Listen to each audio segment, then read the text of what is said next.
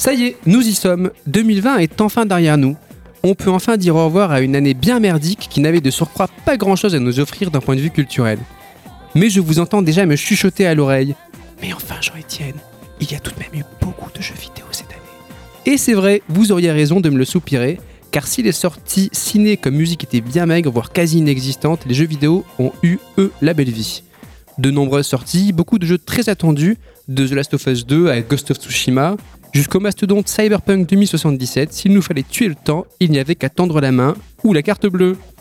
Vous l'aurez compris, l'heure est venue pour les lécheurs de cartouches que nous sommes de faire le bilan des jeux vidéo de 2020.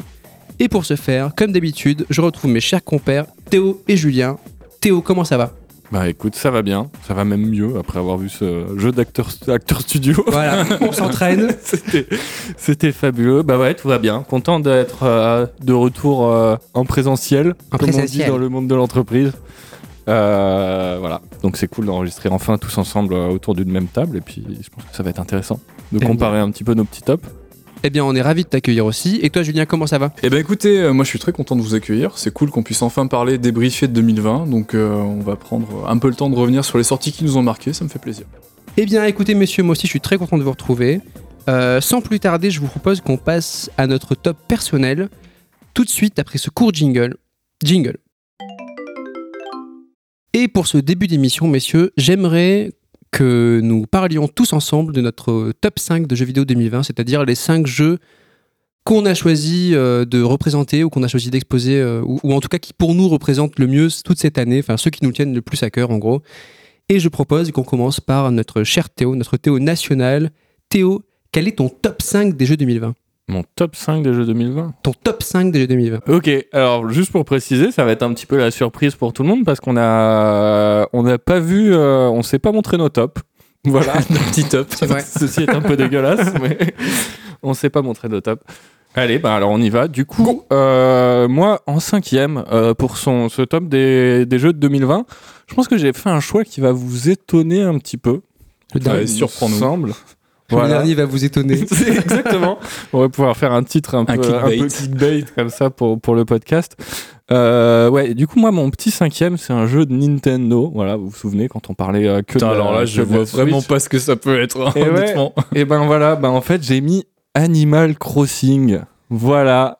Mon dieu. Oh là là, Ah, il a mis Animal Bah, Crossing. je l'avais pas vu venir. Je l'ai mis dans mon top. Euh, alors, on est bien d'accord, hein, le jeu, euh, le jeu est, est très loin d'être parfait ou même juste, euh, il est même pas excellent. Finalement, il y, a, il y Ouais. a plein de soucis, il y a plein de trucs un peu Ouais. agaçants. Pourquoi tu L'ergonomie, quoi. Mais j'y viens, monsieur, j'y viens. mais, euh, mais finalement, enfin moi, c'était un jeu que j'attendais sans, sans l'attendre. Euh, je sais pas Mhm. comment dire. En fait, C'est ton premier en plus, non? Ouais, voilà, c'est ça. J'avais jamais joué un, un Animal Crossing avant ou même un jeu de ce, de ce genre-là, tu vois. Donc c'était vraiment, euh, c'était pour partir avec la découverte. Euh, je t'avoue que de l'extérieur, je m'étais toujours dit, mais genre, ça, ça a l'air, euh, ça a l'air juste chiant. Pourquoi, euh, pourquoi les gens Mais ça l'est un peu, en fait, Les hein. gens jouent à ça. mais euh, oui et non, tu vois, ça l'est un peu. C'est chiant mais agréable. Mais une fois qu'on est, euh, une fois qu'on est dedans, bah, je trouve ça quand même su- super plaisant. Au final, euh, c'est con, hein, mais c'est un des jeux Switch sur lequel j'ai passé le plus de temps euh, cette année. Après, Ouais. est-ce qu'il n'y a pas le phénomène un peu, c'est le jeu dont tu avais besoin à un moment bien particulier, tu vois? Voilà, il y a aussi euh, ce qui joue beaucoup, je pense, c'est- le contexte finalement, parce que euh, ça vous aura pas échappé. euh, Il y a eu une petite pandémie en 2020. hein, euh, Une quoi? Une pan? Une- une petite pandémie, ouais. Et, euh, et c'est un jeu qui est sorti, euh, qui est sorti ben, à peu près en même temps que le, que le premier confinement. J'ai plus les Oui, dates ça, exactes une en tête, mais c'était ça. en gros, ça, ça collait bien. Donc ça, ça a bien fait les, les affaires de, de Nintendo. Donc même si, tu vois, même si en te disant objectivement, il mérite pas forcément d'être dans le top 5, en fait, voilà, t'as as tout ce, ce contexte euh, cette année qui est un peu triste et tout. Et, Ouais. et là, t'as un petit jeu qui arrive et qui te fait un câlin, tu sais. Il c'est- a mis du soleil dans les salons un peu. c'est ça, c'est un peu un vieil ami, tu sais, qui te prend dans ses Mm. bras comme ça, Ça puis va il aller. te dit, euh, Mm. voilà, ça va aller, euh, tout ira bien. Et donc c'est- pour ça que je l'ai mis dans mon, j'ai mis dans mon top. Donc je l'ai mis quand même en cinquième, euh, en me disant juste pour lui dire euh, merci, euh, pour ce moment. Animal Crossing. Ouais, je comprends tout à fait. Moi, je trouve qu'au bout d'un moment, c'est un jeu qui est tellement sucré qu'il colle un peu au doigt. Donc, euh, passer un certain temps, euh, moi, je l'ai je l'ai lâché, mais c'est vrai que le moment où je l'ai découvert et tout, j'étais ravi. Il arrivé à point nommé. euh, c'était, c'était cool de jouer dans son lit et tout. C'est, je comprends tout à fait. Ouais, moi j'y joue plus. hein. Enfin, maintenant il m'est un peu tombé des mains, mais euh, je voulais quand même, euh, je voulais quand même lui dire. Mais euh, enfin voilà. Ouais, je comprends. Puis on a fait un épisode dessus. Hein, pour les, si c'est, si- s'il y a des auditeurs qui arrivent euh, juste euh, avec ce numéro-ci, euh, en remontant un petit peu, euh, eh ben vous trouverez un épisode où on parle de, de Animal Crossing euh, tout en longueur. Et Ouais. Voilà. Et ton top 4 Mon top 4. C'est très agressif hein, comme relance. Et- 4 Putain, ton top Doucement. Euh, du coup, pour continuer, euh, le petit quatrième sur ma liste euh, des jeux qui m'ont fait fondre en 2020, hein, ce serait Street of Rage 4. Ah, Voilà. Euh, je pense que là, vous allez être plus d'accord avec moi, peut-être. Celui-là, il aura moins de mal à, moins de mal à passer. Alors, je sais pas si Julien. Mais T'as euh, pas besoin de rechercher notre approbation oui. pour déclamer ta, ta liste de top 5. enfin. C'est Si, mais ça, ça me ferait plaisir. Ah, je. Tu veux un oui collégial? Oui, s'il vous plaît. Oui. Oui, oui. Faites-le en même Ah. temps. Oui. voilà, parfait. Magnifique. Euh, ouais, bah Street of Rage 4, je l'ai mis. Euh, j'ai un peu réfléchi, j'étais pas sûr de le mettre dans mon top parce que, euh, bah en fait, c'est pas vraiment le genre de jeu auquel je, je joue d'habitude. Je suis pas un, je suis pas un gros gros fan de, de beat'em up comme ça. Hmm. Je vais pas tellement jouer aux, aux, aux anciens euh, aux anciens Street of Rage, tu vois. Ouais. Donc c'est- j'y arrivais pas comme ça avec des avec des grosses attentes. Mais ça, mais finalement, manette en main, bah j'ai passé un j'ai passé un bon un vrai un vrai bon moment quoi. Genre c'est un gameplay qui est relativement simple mais qui est, qui est super efficace. Euh, c'est c'est c'est vraiment c'est juicy, tu vois. Ça, Ouais. ça bastonne, c'est c'est hyper agréable. Très joli hein, aussi. Enfin, Le jeu est super magnifique. beau. Franchement, c'est euh, vraiment. euh, euh, c'est- ça me paraissait difficile d'un peu réinventer un, un jeu, euh, un jeu 2D comme ça, sans, sans rester dans le pixel, comme, oui, euh, comme ils sont qu'auraient fait sortis beaucoup du, ouais, ils sont sortis du pixel, ouais. Ouais, les Arcubes sont très forts. hein. C'est ce qu'ils ont Ouais. fait sur le Wonder Boy aussi juste avant. Tout à fait, La DA ouais. était sublime. Donc Mm. là, c'est dans la continuité. ouais. Ouais, t'as un côté, euh, un côté un peu, enfin vraiment dessin animé et tout, euh, enfin super réussi. Les environnements sont très beaux, euh, enfin les personnages bougent bien. Au niveau des animations, c'est c'est assez cool et tout. La bande son est sympa, même Elle, si est, elle est vraiment bien. Elle est hein. bien. Ouais, elle est- Après, moi je elle la est- trouve folle. Elle est C'est- pas aussi. Peut-être elle sera pas aussi iconique euh, que celle des, Non, des la deux, deux, premiers. ouais, tu vois, du Street of deux, Rage euh, 2 quand Ouais, même. mais le problème c'est que t'as pas le filtre de la nostalgie aussi par-dessus, mais euh, il y a des, les grands noms de la musique de jeux vidéo. euh, de Rivière, il a fait un boulot absolument monumental. Il a su chercher les bonnes personnes pour monter une BO avec une identité. euh, enfin, c'est une BO très hétéroclite finalement. Oui, Parce qu'on a Ouais. des artistes avec des univers très marqués. Tout ça, ça s'assemble. Moi, je trouve vraiment très. Enfin, en tout cas, c'est ma BO de l'année, quoi. C'est, je l'ai Ah ouais écouté hein, énormément de fois sur Spotify et elle m'a accompagné dans tout un tas de trucs, des travaux, etc. Mais eh bien moi je suis, moi je, T'allais je- casser la gueule à des mecs dans la rue aussi. bah, je, je mettais des coups de masse pour casser des trucs dans la vraie vie, tu vois. bien moi je pensais que ça allait être ma BO de l'année aussi, tu vois, mais euh, mais en fait justement Olivier de Rivière il fait de la musique qui est très progressive et très euh, articulée avec le gameplay. Ouais, mais d'une Donc, façon. t'as moins ce ouais, côté, euh, dans tu son autre euh, boulot, quoi. Parce que oui. je trouve que Street of Rage, ça, ça rompt vraiment avec ce qu'il fait, par exemple, sur Plague Tale, qui a rien à voir. Et ben je trouve que tu vois quand tu passes d'un écran à un autre, quand t'as un ennemi qui vient, alors du coup ça donne des moments de grâce où vraiment la musique s'emporte. Mais moi je pense au moment dans l'ascenseur, Dans avec la musique c'est s'envole. euh, C'est vraiment le, le, le moment du jeu pour moi. Et avec la musique qui monte et tout, ça marche trop bien. Ces putains de vide qui pètent et toi qui tombes dans le vide, Ouais, dans le vide et qui perds trop toutes tes vies, quoi.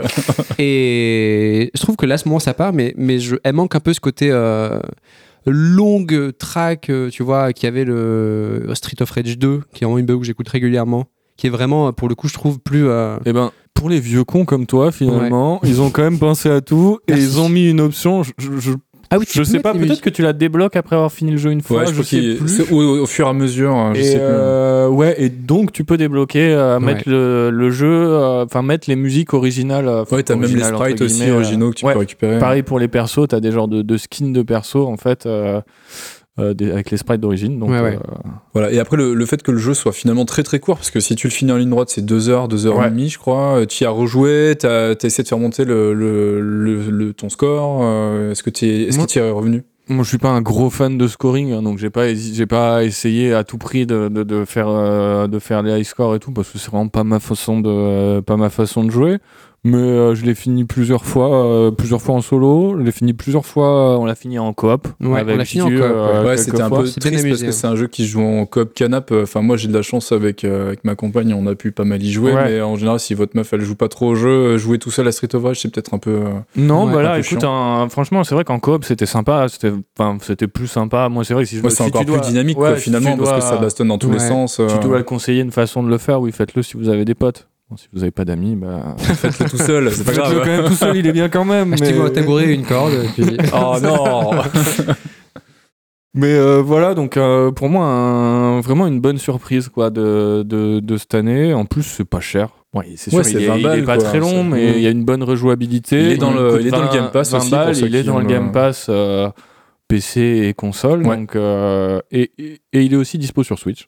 Oui, Donc Oui, il pour est ceux sorti qui partout, n'ont ouais. que la Switch, et ben, et ben, en plus, il tourne bien. il tourne bien, ouais, c'est surtout ça Il qui est tourne vraiment bien. Bon, après, c'est vrai que c'est pas forcément au niveau prise en main, les, les Joy-Con, euh, c'est pas l'idéal, mais, euh, mais ça le fait. Un bon Joy-Con wrist pour tes combos, ça peut être ça aide, peut-être que ça aide, ouais, effectivement. Donc voilà, Street, euh, Street of Rage euh, 4, qui est donc euh, quatrième sur ma Ah liste. bah oui, malin. C'est beau. Habile. C'est beau. Eh, tout coïncidence, réfléchi, je ne hein. crois pas. Nous sachions. Et ben non, puisque du coup, je vais, je vais niquer le truc juste après en disant qu'en troisième, en troisième de mon top 2020, roulement de tambour, j'ai mis Risk of Rain 2. Ah, trop bien. Ouais, Risk of Rain 2, tu vois, je... bon, j'en ai pas trop parlé dans le podcast, mais souvent je me plains un peu en disant qu'il y a trop de roguelite, Ouais. que les on dirait des fois que les indés Et le savent- mec, il met un roguelite. Ouais, non mais c'est vrai, tu vois, mais des fois je me dis putain, les, les indés ils savent plus faire que ça ou quoi, c'est terrible, Mm. euh, arrêtez. C'est vrai. Euh, Tu le dis souvent. Oui, mais, mais là c'est un peu différent parce que celui-là pour le coup je- il est assez unique en fait. Bon déjà les roguelites en, en 3D, euh, en vrai 3D c'est, c'est plus rare. Là c'est un donc c'est un roguelite pour ceux qui, qui situeraient pas, c'est la suite de Risk of Rain donc qui était un roguelite plus classique en 2D, mais là celui-là il est en 3D en vue FPS, TPS. En vue TPS exactement. Euh, oui. TPS euh, au Canal 7 Cette blague a officiellement 15 ans. hein. Désolé. Voilà, encore Lol. une fois pour les vieux, euh, bonne blague. Euh, ouais, non, donc c'était pour moi c'était un vrai bol d'air frais euh, dans le, sur le sur le genre des, des roguelites. Donc il était dispo hein, en early access euh, depuis euh, Depuis un bien peu une année, ouais. Et là la version 1.0 qui est, qui est sortie cette année. Et du coup c'est super cool de jouer à un roguelite euh, en 3D comme ça. Moi je me Ouais. suis je me suis régalé. Ouais, puis il est super dynamique. Et puis tu peux y jouer à plusieurs aussi. Ça devient vite le gros bordel avec Ouais. les grosses strums qui Ça c'est pareil, jouez-y, euh, jouez-y en coop. hein, encore une fois, euh, moi je trouve que c'est là qu'on apprécie le, le plus le jeu parce que t'as vraiment des, des synergies qui vont se. T'as une blague qui. Vas-y, lâche Non, ta c'est blague. parce qu'il dit ça, mais il faut savoir qu'avec Théo, on s'est aussi beaucoup disputé sur Risk of Rain 2 parce que. parce qu'il aspire tout le loot. Parce Voilà. que- Ah oui, mais comme dans tous les jeux, ça c'est infernal. En là. fait, le partage de loot est plutôt. Voilà, c'est chacun son loot. Et Oui, sur la carte, il y a un nombre limité de loot. Donc euh, quand t'es 4, Non, c'est pas chacun son loot. Du coup, c'est. Enfin, oui, euh, oui, le loot est partage, partagé, le loot ouais. partagé, Partagé. Du coup, ce qui fait que les plus rapides ont généralement le, le Il meilleur récupère loot. tout. ouais. Pour, en fait, parce qu'en fait, t'as tellement envie de frapper fort, si tu veux, que t'as du mal à résister à l'appel du loot. Et Théo euh, dit souvent que je suis un aspirateur à loot, ce qui est complètement faux, soit dit en passant. ben, euh, ce qui est complètement vrai, mais euh, passons. Mais justement, voilà, euh, tu disais, tu, tu parlais du loot et de plein de, de, de, de devenir vachement, vachement fort et tout. Et c'est ça qui est super agréable, c'est que le, le gameplay, il est super riche. T'as vraiment plein, enfin déjà, t'as pas mal de persos différents qui sont très très différents les uns des autres. T'as plein d'items, donc tu peux faire des builds, euh, t'arrives à des builds complètement pétés et tout. euh, tu peux expérimenter plein de trucs. Et c'est ça que je trouvais, euh, j'ai trouvé super, super agréable. Ouais. C'est pas toujours euh, très lisible, hein, forcément. Ouais, c'est vite le bordel. Des ouais. fois, c'est un peu le bordel, mais c'est un, c'est un genre de chaos dans lequel j'ai pris beaucoup de plaisir. Oui, puis tu tu t'extasies un peu, tu dis oh là là, tu vois, t'es Ouais, un peu ouais, dans- quand tu fais tout t'extasier péter, t'as le- des projectiles qui partent dans tous les sens et Mm. tout. euh, C'est vachement, c'est vachement, vachement agréable. Et euh, puis en plus, les, enfin moi, je l'ai trouvé super beau, quoi. Les, les environnements. euh, Par rapport au premier, oui. ouais. euh, c'est- Enfin, je veux il y a un sacré gap, ouais. T'as des environnements qui sont super beaux artistiquement, ils sont assez différents. T'as une bande son derrière qui est super planante. Elle est vraiment, moi, je la trouve vraiment excellente. Est-ce qu'elle est au même niveau que le 1 Parce que moi, j'ai joué à Risk of Rain 2 euh, deux heures, je crois. J'ai pas fait tout. le 1, moi. Parce que mais tu as jamais entendu la BO de Christo Doulou là qui était euh, enfin on a entendu absolument partout quand c'est sorti parce que le mek sortait de nulle part Ouais, il a proposé au, au dev en mode ah je fais des musiques ça vous va? Et il a fait toute la BO comme ça et c'est devenu un espèce d'emblème de- des compositeurs indés. et- Pour écouter beaucoup les deux, euh, elles se valent vraiment. Asval, ok. Ouais, ouais. Ah, c'est vraiment dans un la, peu dans plus, la ouais. droite lignée. euh, de, de- de- c'est dans la continuité de la 1. Du coup, Avec tu des veux, vieilles tu- guitares bien criardes. Ah, c'est des euh, solos qui durent 10 minutes. Ah tu ouais, vois, ça c'est ouais, le, le- le dernier, euh, enfin le un des derniers niveaux finalement là qui est dans qui est dans, dans l'espace avec un avec juste une musique super planante à Ah la ouais, guitare derrière, c'est vraiment, enfin t'as pas envie d'en sortir. C'est littéralement un solo qui dure 15 minutes. ouais. C'est cool. incroyable. Ouais. Donc voilà, donc super intéressant, plutôt plutôt en multi. Moi, j'ai trouvé en tout cas ça plus sympa parce que c'est c'est rigolo d'expérimenter avec les, les différentes euh, les différentes synergies. Puis en plus, le jeu est pas simple. Euh, donc c'est vrai que pour le finir euh, dans les difficultés supérieures, euh, c'est bien d'être plusieurs. Ouais, ouais, il faut Ouais. s'accrocher. Mais par contre, il faut pas prendre trop son temps parce que le gimmick, c'est que la difficulté, euh, plus on prend son temps, plus elle augmente, temps, donc ouais. plus on en Ouais. chie. Donc euh, en Il y a fait, faut tracer ouais, quand même. Il y a des gens qui prennent leur temps, des gens qui rushent justement pour euh, arriver euh, au boss final avec peut-être moins d'items, mais avec une difficulté moins grande. Enfin, Ouais. il y a pas mal de stratégies C'est différentes. ça qui fait un peu le sel du jeu. Et Ouais. puis donc voilà, encore une fois, il est sorti sur plein de plateformes. Par contre, évitez-le ouais. sur Switch. Euh, Ah il oui, tombe ça très tourne mal. pas super bien Ouais. sur Switch. Voilà, c'est plutôt euh, faites-le plutôt sur PC ou console. D'un côté, euh, même sur PC, de temps en temps, euh, quand, il y a- quand c'est vraiment trop le bordel, euh, Ouais, il y a beaucoup baisses, de quoi. choses à l'écran. Bah, mais- là, t'imagines sur une Switch. Ah ouais, non, je me demande comment est-ce qu'elle peut faire tourner ça. On arrive sur la deuxième marche du podium. Le suspense est absolument. Est-ce que c'est un chiffre 2 C'est- c'est- Enfin, oui et non. Il n'y a pas le chiffre 2 dans le titre, mais c'est un deuxième. Oh, Non, il est Donc deuxième. ça marche. Oui, il est deuxième. Donc je pense que tu as vu où je voulais en venir. Voilà, Euh, des guitares, du métal et du plaisir, puisque c'est Doom Eternal que j'ai mis en deuxième. Euh, non, pas, pas cette fois. Mais euh, ouais, bah Doom Eternal, quelle, euh, quelle claque. Quand même. Comme même, quelle Quand même. claque, quoi. Enfin voilà, je pense que personne me contredira dessus Non. parce que euh, parce que c'est difficile de dire que c'est un que c'est un mauvais jeu, quoi. Mais quel plaisir, quoi. Enfin, c'est c'est un genre de jeu qu'on voit qu'on voit très peu en fait, parce que du gros du gros fast FPS triple A comme ça, bah finalement, il y a Doom. Bah, c'est Ouais. un jeu Il y qui est, un genre de 2016 jeu qui est mort euh, avant 2016 et qui, qui, qui a suivi une et ouais, mais même après folle, Doom euh, 2016, il y en a pas eu tel tant le que ça. Phoenix. Bah non. Et finalement, Bah donc si, ils t'as eu sont- les, les revivals, tout ce qui était Dusk, était, etc., ce qui faisait Ouais. écho à tout toute la scène euh, modding de Quake euh, de l'époque, mais effectivement pas en triple A, quoi. Mm. Non, c'est ça. En gros jeu comme ça, Doom, ils- je trouve qu'ils occupent un peu leur propre euh, leur propre créneau. Et ouais. Et qu'est-ce qu'ils le font bien, quoi. Genre, enfin, le, Doom 2016, bah, c'était mon jeu de l'année euh, en 2016, euh, pas de doute, euh, pas de doute là-dessus.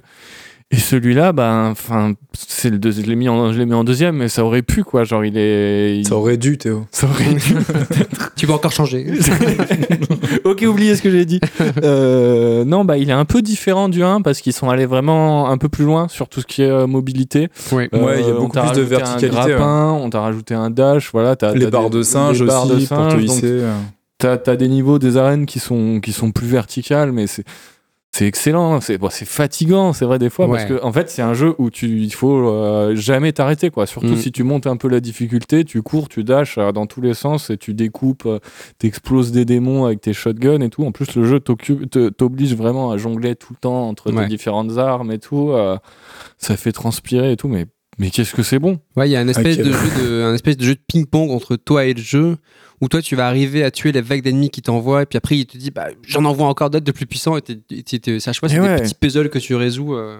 Ouais, c'est ça, c'est le principe. euh, en fait, le, le jeu met autant l'emphase sur la réflexion que sur les réflexes finalement, parce Mm. que quand on rentre dans une salle, dans une arène et qu'on a des vagues d'ennemis, bah, il faut tout de suite qu'on comprenne la logique Ah ouais. du level design pour pouvoir se déplacer, parce que si on s'arrête, on meurt. Mm. Ouais. Et quelles armes utiliser contre quels ennemis, parce que du coup, les mélanges d'ennemis sont toujours euh, faits d'une telle façon que ça va nous pousser à adopter une stratégie plutôt qu'une autre. Donc il y a vraiment euh, la capacité d'analyse est vraiment importante Mm. du moment qu'on monte le niveau de difficulté. euh, Ouais. Quel monstre tu vas tuer en premier Exactement. euh, Quel euh, type de pouvoir tu vas utiliser de façon à recharger soit tes armes, enfin soit tes munitions, Mm. soit ta santé, etc. Donc tu as aussi de la micro-gestion euh, d'inventaire à faire Ouais, en tuant les un jeu ennemis. d'énigmes. Il faut, il- en Ouais, fait, ouais. il faut planifier un peu ta run dans, dans une Bah, arène. C'est pas vraiment de la planification parce que du coup c'est vraiment de l'improvisation, mais c'est Ouais. le jeu qui t'aide. Tu ouais, prends en des micro-décisions constamment. En fait. Ouais, c'est ça. T'es tout le temps en train, de pre- en train de prendre des micro-décisions. Et c'est vraiment ce que 2016 faisait déjà très bien. Et je trouve que Eternal, encore ils vont plus, encore ouais. plus loin avec un bestiaire plus enrichi, un level design plus riche. Ouais. euh, du coup c'est waouh. Et alors, ils sont vraiment allés au bout de leur truc. euh, et quand même, c'est c'est quand même curieux parce que Doom, Doom 2016 était vraiment aussi très très bien. Et j'arriverai pas à savoir lequel je mets l'un devant l'autre. parce Ah, que moi, c'est Eternal. tu mets Eternal large. devant Ah, ouais, ouais, moi, je le trouve une bonne coudée euh, devant, quoi. Ouais, en fait, il est, il est plus raffiné. Ils sont Ouais. allés plus loin dans la démarche, Ouais, en ouais. fait, je trouve. Après, même si j'ai beaucoup apprécié le, le 2016, ils sont un peu différents. Le 2016 est un peu plus, euh, entre guillemets, classique.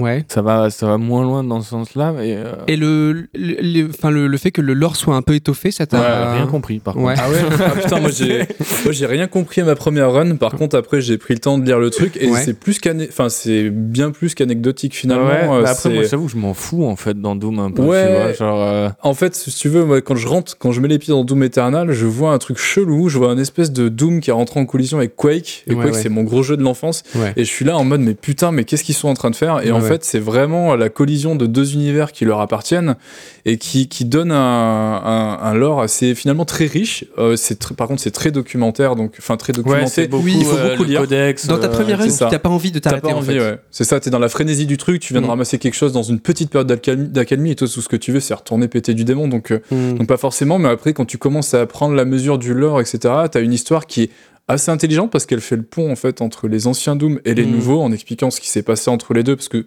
spoiler, c'est le même personnage, en fait. Hmm. Et, euh, et en fait, oui, il développe toute une espèce de cosmogonie, toute une, euh, enfin toute, toute une histoire euh, parallèle. Et, et moi, j'ai trouvé ça plutôt intéressant. Là, Ouais. sur mon dernier run, j'en ai fait un il y a pas longtemps euh, pour repréparer le top 5 et être vraiment sûr de moi.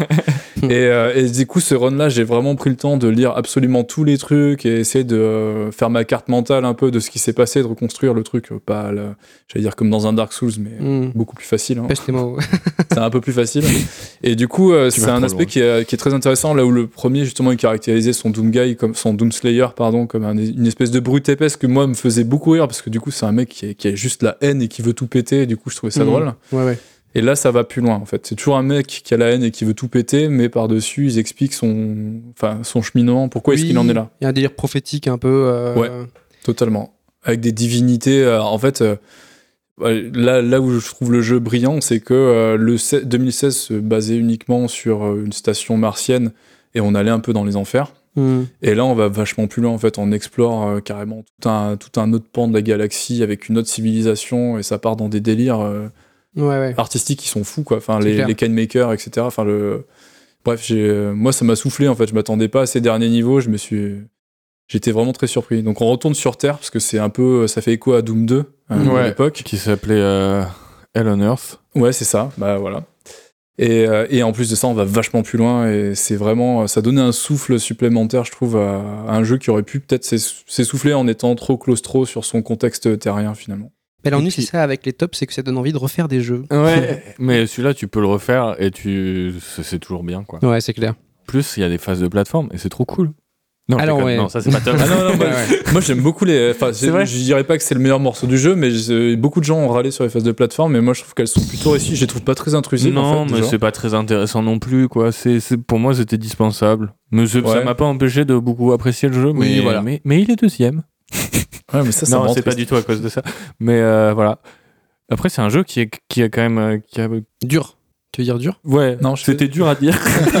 Ah, ok. Euh, non, oui, c'est un jeu qui est pas qui est pas si simple. Il y a un DLC qui est sorti euh, qui est sorti cette année aussi, qui a l'air vraiment excessivement dur. Je l'ai pas encore lancé. J'ai failli l'acheter pendant les vacances et j'ai pas eu le temps. Il faut il faut que je prenne le temps de le faire parce que j'ai tellement apprécié que le, le jeu que ce serait dommage de, de Ouais, passer à côté, aussi. à côté du, du Ouais, DLC. juste du rab au pire, c'est pas grave. Voilà. Mm. Donc Et si, je sais pas si si- jamais vous avez fait le DLC, chers auditeurs. euh, Dites-nous ce que vous en avez pensé. vous en avez pensé. Est-ce que est-ce qu'il faut que je le fasse ou pas? Je, je sais pas si t'as vu aussi, euh, parce que là je l'ai refait là, ça m'avait pas marqué à l'époque, c'était peut-être dans une mise à jour, mais t'as euh, des versions alternatives des niveaux. Euh, en fait, c'est les développeurs qui ont prévu, enfin qui se disent avec le level design qu'on a fait, on peut changer tel pack de monstres, ce sera ce, ça à la place. Ouais. Ils ont changé en fait des éléments à l'intérieur des niveaux. Et apparemment, c'est censé donner un défi déjà supérieur à juste monter d'un cran la difficulté. Et, euh, et Ouais, je m'étais dit que j'allais le faire. difficile, déjà. Il est difficile, mais à force d'y jouer, en fait, euh, t'acquiers une certaine Ouais. agilité, euh, autant de réflexion que en termes de pure mécanique réflexe. Et, euh, et là, le, là, je me suis promené, en fait, je l'ai refait en mode cauchemar, je crois, euh, le mode difficile, on va dire. Et en fait, j'ai roulé sur le jeu, même si j'avais pas touché depuis le mois d'avril, le mois de mai, quoi. Hmm. Et après, il faudrait que je passe en ultra nightmare. Enfin, Night- Moi, j'ai tenté quelques niveaux en Ultra Nightmare. C'est- euh, c'est violent, hein. C'est pas évident. très violent. hein. C'est c'est même voilà, c'est même plus une question de il faut savoir bien viser, c'est vraiment comme Ouais. tu disais, genre Ouais. il faut il Faut pas brute il force faut le prendre jeu, en les fait. bonnes décisions, être tout le temps en mouvement, avoir vraiment euh, dé- déroulé, enfin prendre les bonnes décisions, dérouler en fait presque un, un plan de jeu quoi. Et, euh, Ouais, il faut voir un peu dans le futur. Faut voir dans le futur. Ouais, ouais. Moi, Voilà. je suis capable de faire ça, donc ça va. D'ailleurs, c'est- je vois dans le futur qu'on va passer au top 1 pour. euh, On va passer au top 1. Et oui, Et bien le top 1, donc le meilleur jeu de l'année, oui, pour de toi. façon tout à fait Pour toi, objective. oui. Pour toi. pour toi, c'est. Calmons-nous. Je plaisantais bien Roulement sûr. de tambour. mais, euh, ouais, mon, mon, mon petit préféré de, de cette année, vous, vous voyez, je pense, euh, très bien où je veux en venir. Non. Non. Bah, moi, vu qu'il n'était pas, dans... il était pas dans ton top d'avant, euh, soit tu l'as pas mis, ce qui m'étonnerait fortement, soit tu l'as mis ouais. en première position. Et Et, oui, je pense en que. première il est dixième. position, et je pense qu'il le mérite, euh, qu'il le mérite largement pour moi, en tout cas pour euh, tout un tas de raisons. Ce serait bah, le, le, le petit dernier de, de The Last of Us, euh, de, de Naughty Dog, donc euh, oh, merde, j'ai spoilé. Donc The, La- The Last of Us 2, voilà le, le dernier titre de, de Naughty Dog euh, qui est sorti euh, sur, sur PS4 euh, Ouais. cette année. Donc la suite de The Last of Us. Ça, était- je l'aurais pas deviné. Ouais. Putain. non, bah, c'est vrai. Non, mais c'est pour ça que j'ai préféré le préciser. Euh, donc moi, The- bon après, voilà, déjà The Last of Us, euh, je- c'est un des jeux, que- enfin c'est un de mes jeux préférés, quoi. Je le trouve euh, De toute la vie. de toute la vie. Eh non, ben mais il m'a vraiment mis une claque. Enfin, je me souviens encore de la première fois où je l'ai fait. En fait, Mm. Euh, j'ai trouvé ça incroyable. Et en fait, si, si The Last of Us 2, il est dans mon top, c'est aussi pour ça finalement. C'est sans rentrer, tu vois, euh, parce que tu, tu pourrais lister les qualités et les défauts, tu vois, Ouais. genre dire, bah, parce que techniquement, il est, il est incroyable. En plus, Ouais, pour ouais. de la PS4, c'est complètement fou ce qu'il fait, tu vois. Tu te C'est dis, c'est du vieux hardware euh, qui était déjà un peu pourri en 2013.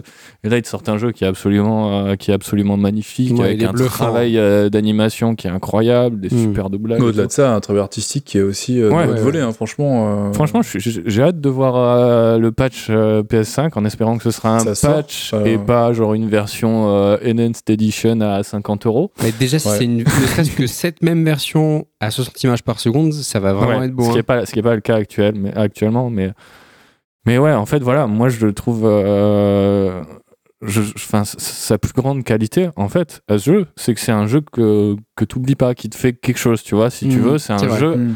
Ah, j'ai terminé le jeu, là, je l'ai terminé quand il est sorti, je l'ai pas refait.